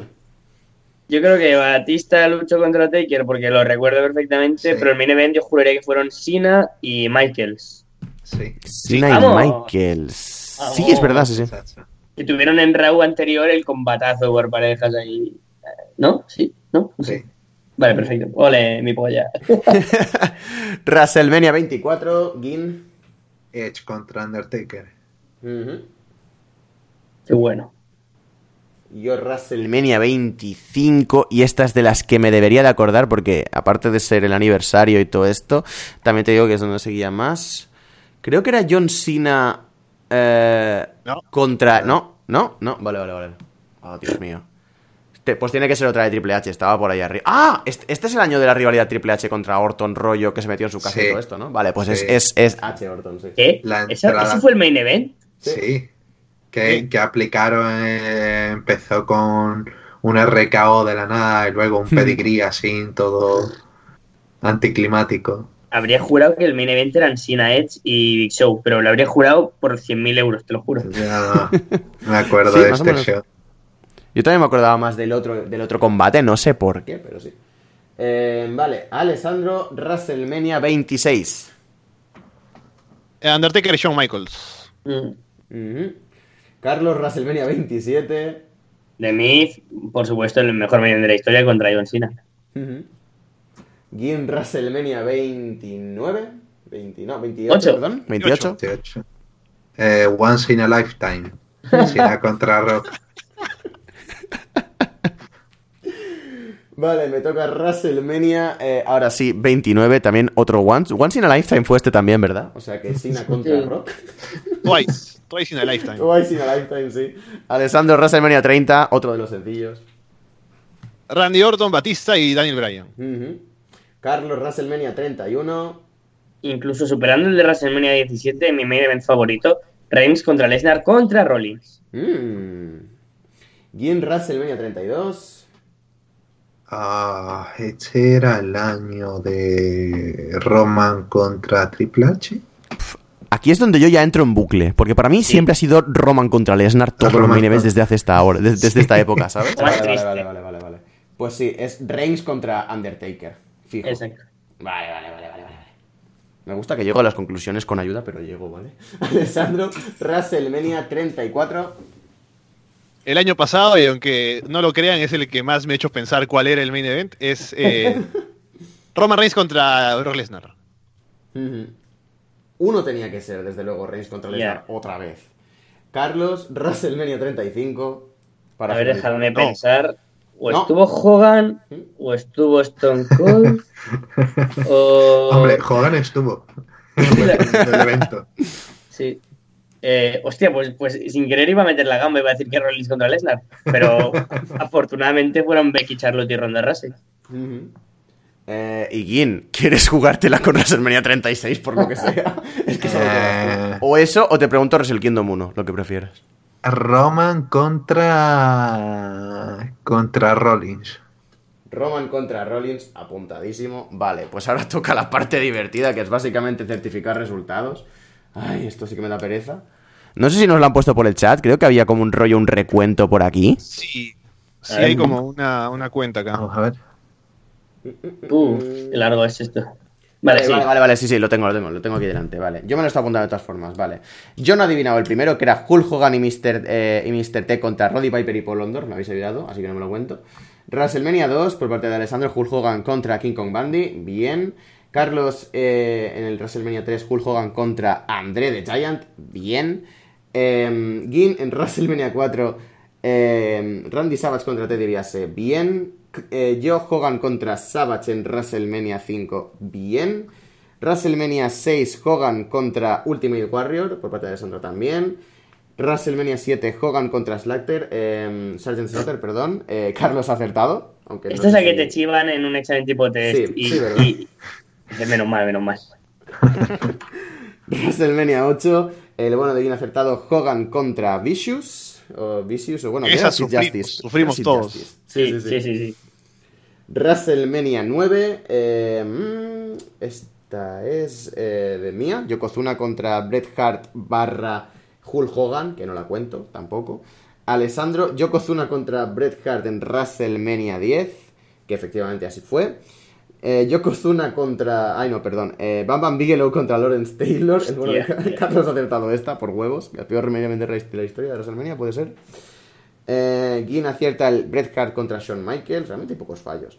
Vicious contra, contra Undertaker. Esta también la, me la llevo. Michaels contra Stone Cold. No. ¿Eh? ¿Eh? Sí, son Michaels contra Stone Cold Steve Austin. También se la lleva Alessandro. Rock contra Austin. También.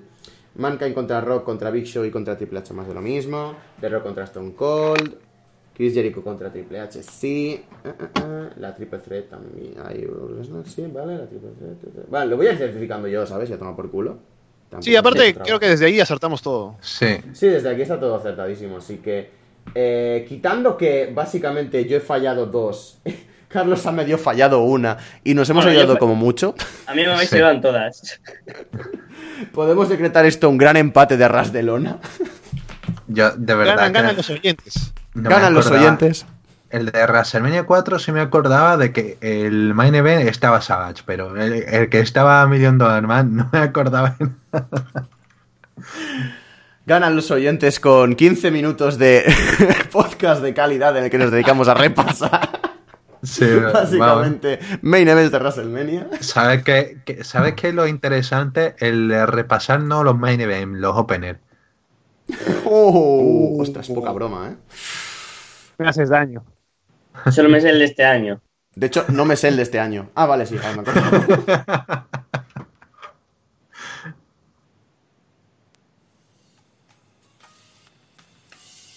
bueno, entonces. Oh, calle. Y con esto llegamos al final del programa especial de Arras de Lona por WrestleMania. Y bueno, ha sido una edición bastante loca. Hemos tenido a muchos invitados, hemos tenido muchas cosillas por aquí, muchas cosillas por allá. Hemos dado más tiempo del que planeábamos, pero espero que os haya gustado mucho a todos los que habéis estado en directo. Muchas gracias por seguirnos tanto hoy como todas las semanas. Muchas gracias por estar ahí, por darle al botón de like, al botón de suscribirse, al botón de lo que sea que le deis. Al de dislike no, si es por eso os odio mucho. Y bueno, volveremos la semana que viene, ¿no, Carlos? Y ya veremos a ver qué hacemos la semana que viene exactamente. Yo creo que voy a traer siempre a gente porque si van a seguir preguntándonos por cosas de memoria, ha quedado más que evidente que tú y yo somos mala pareja para ello. Pero para todo lo demás estamos, como siempre, cada semana dispuestos a tratar de inculcar un poco de nuestras opiniones a la gente, a ver si tenemos razón o no, y compartir con vosotros todo lo que nos dejéis en el, en el buzón de Arras de Lona, ya sean preguntas, sugerencias y todo aquello que se os pase por vuestra cabeza. Muchas gracias a todos los que habéis estado aquí, sobre todo a Jean, Alessandro y no a Fede, a él que le jodan. Y la semana que viene pues tendremos otro inbox. Otro inbox más la semana que viene, esta vez sin Alessandro y sin Gin. Si queréis decir unas últimas palabras a la Ras de Lona Universe, ahora tenéis vuestro momento también, obviamente. Bueno, nada, a mí me pueden escuchar en arrasdelona.com, esta página web donde hablo de lucha libre, así que vayan a buscarme por ahí. Y bueno, vamos a estar este domingo, seguramente en el directo, no sé si con Fede, ojalá que pueda estar para que nos comente un poco más de su experiencia en New York. Y estoy pensando, no, todavía no está decidido, pero es posible que nuevamente apueste y me quede a ver Raw la próxima semana, que es el Shake Up, oh, a ver si ese es un buen show. Y a lo mejor lo comentamos después, ya se verá.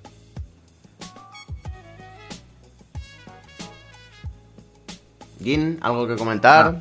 Eh, no, simplemente estaba pensando, ya me he acordado de que me has dicho, ¿no? El main event de RS Kingdom 1 y digo, no, claro.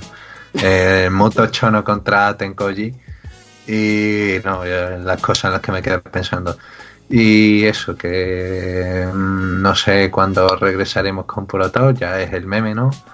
Y en algún momento tendré que romper el meme, pero bueno, eso, tengo muchas ideas, no tengo manera de llevarla a cabo, pero eh, veré qué puedo hacer y próximamente a ver si puedo dar alguna sorpresa.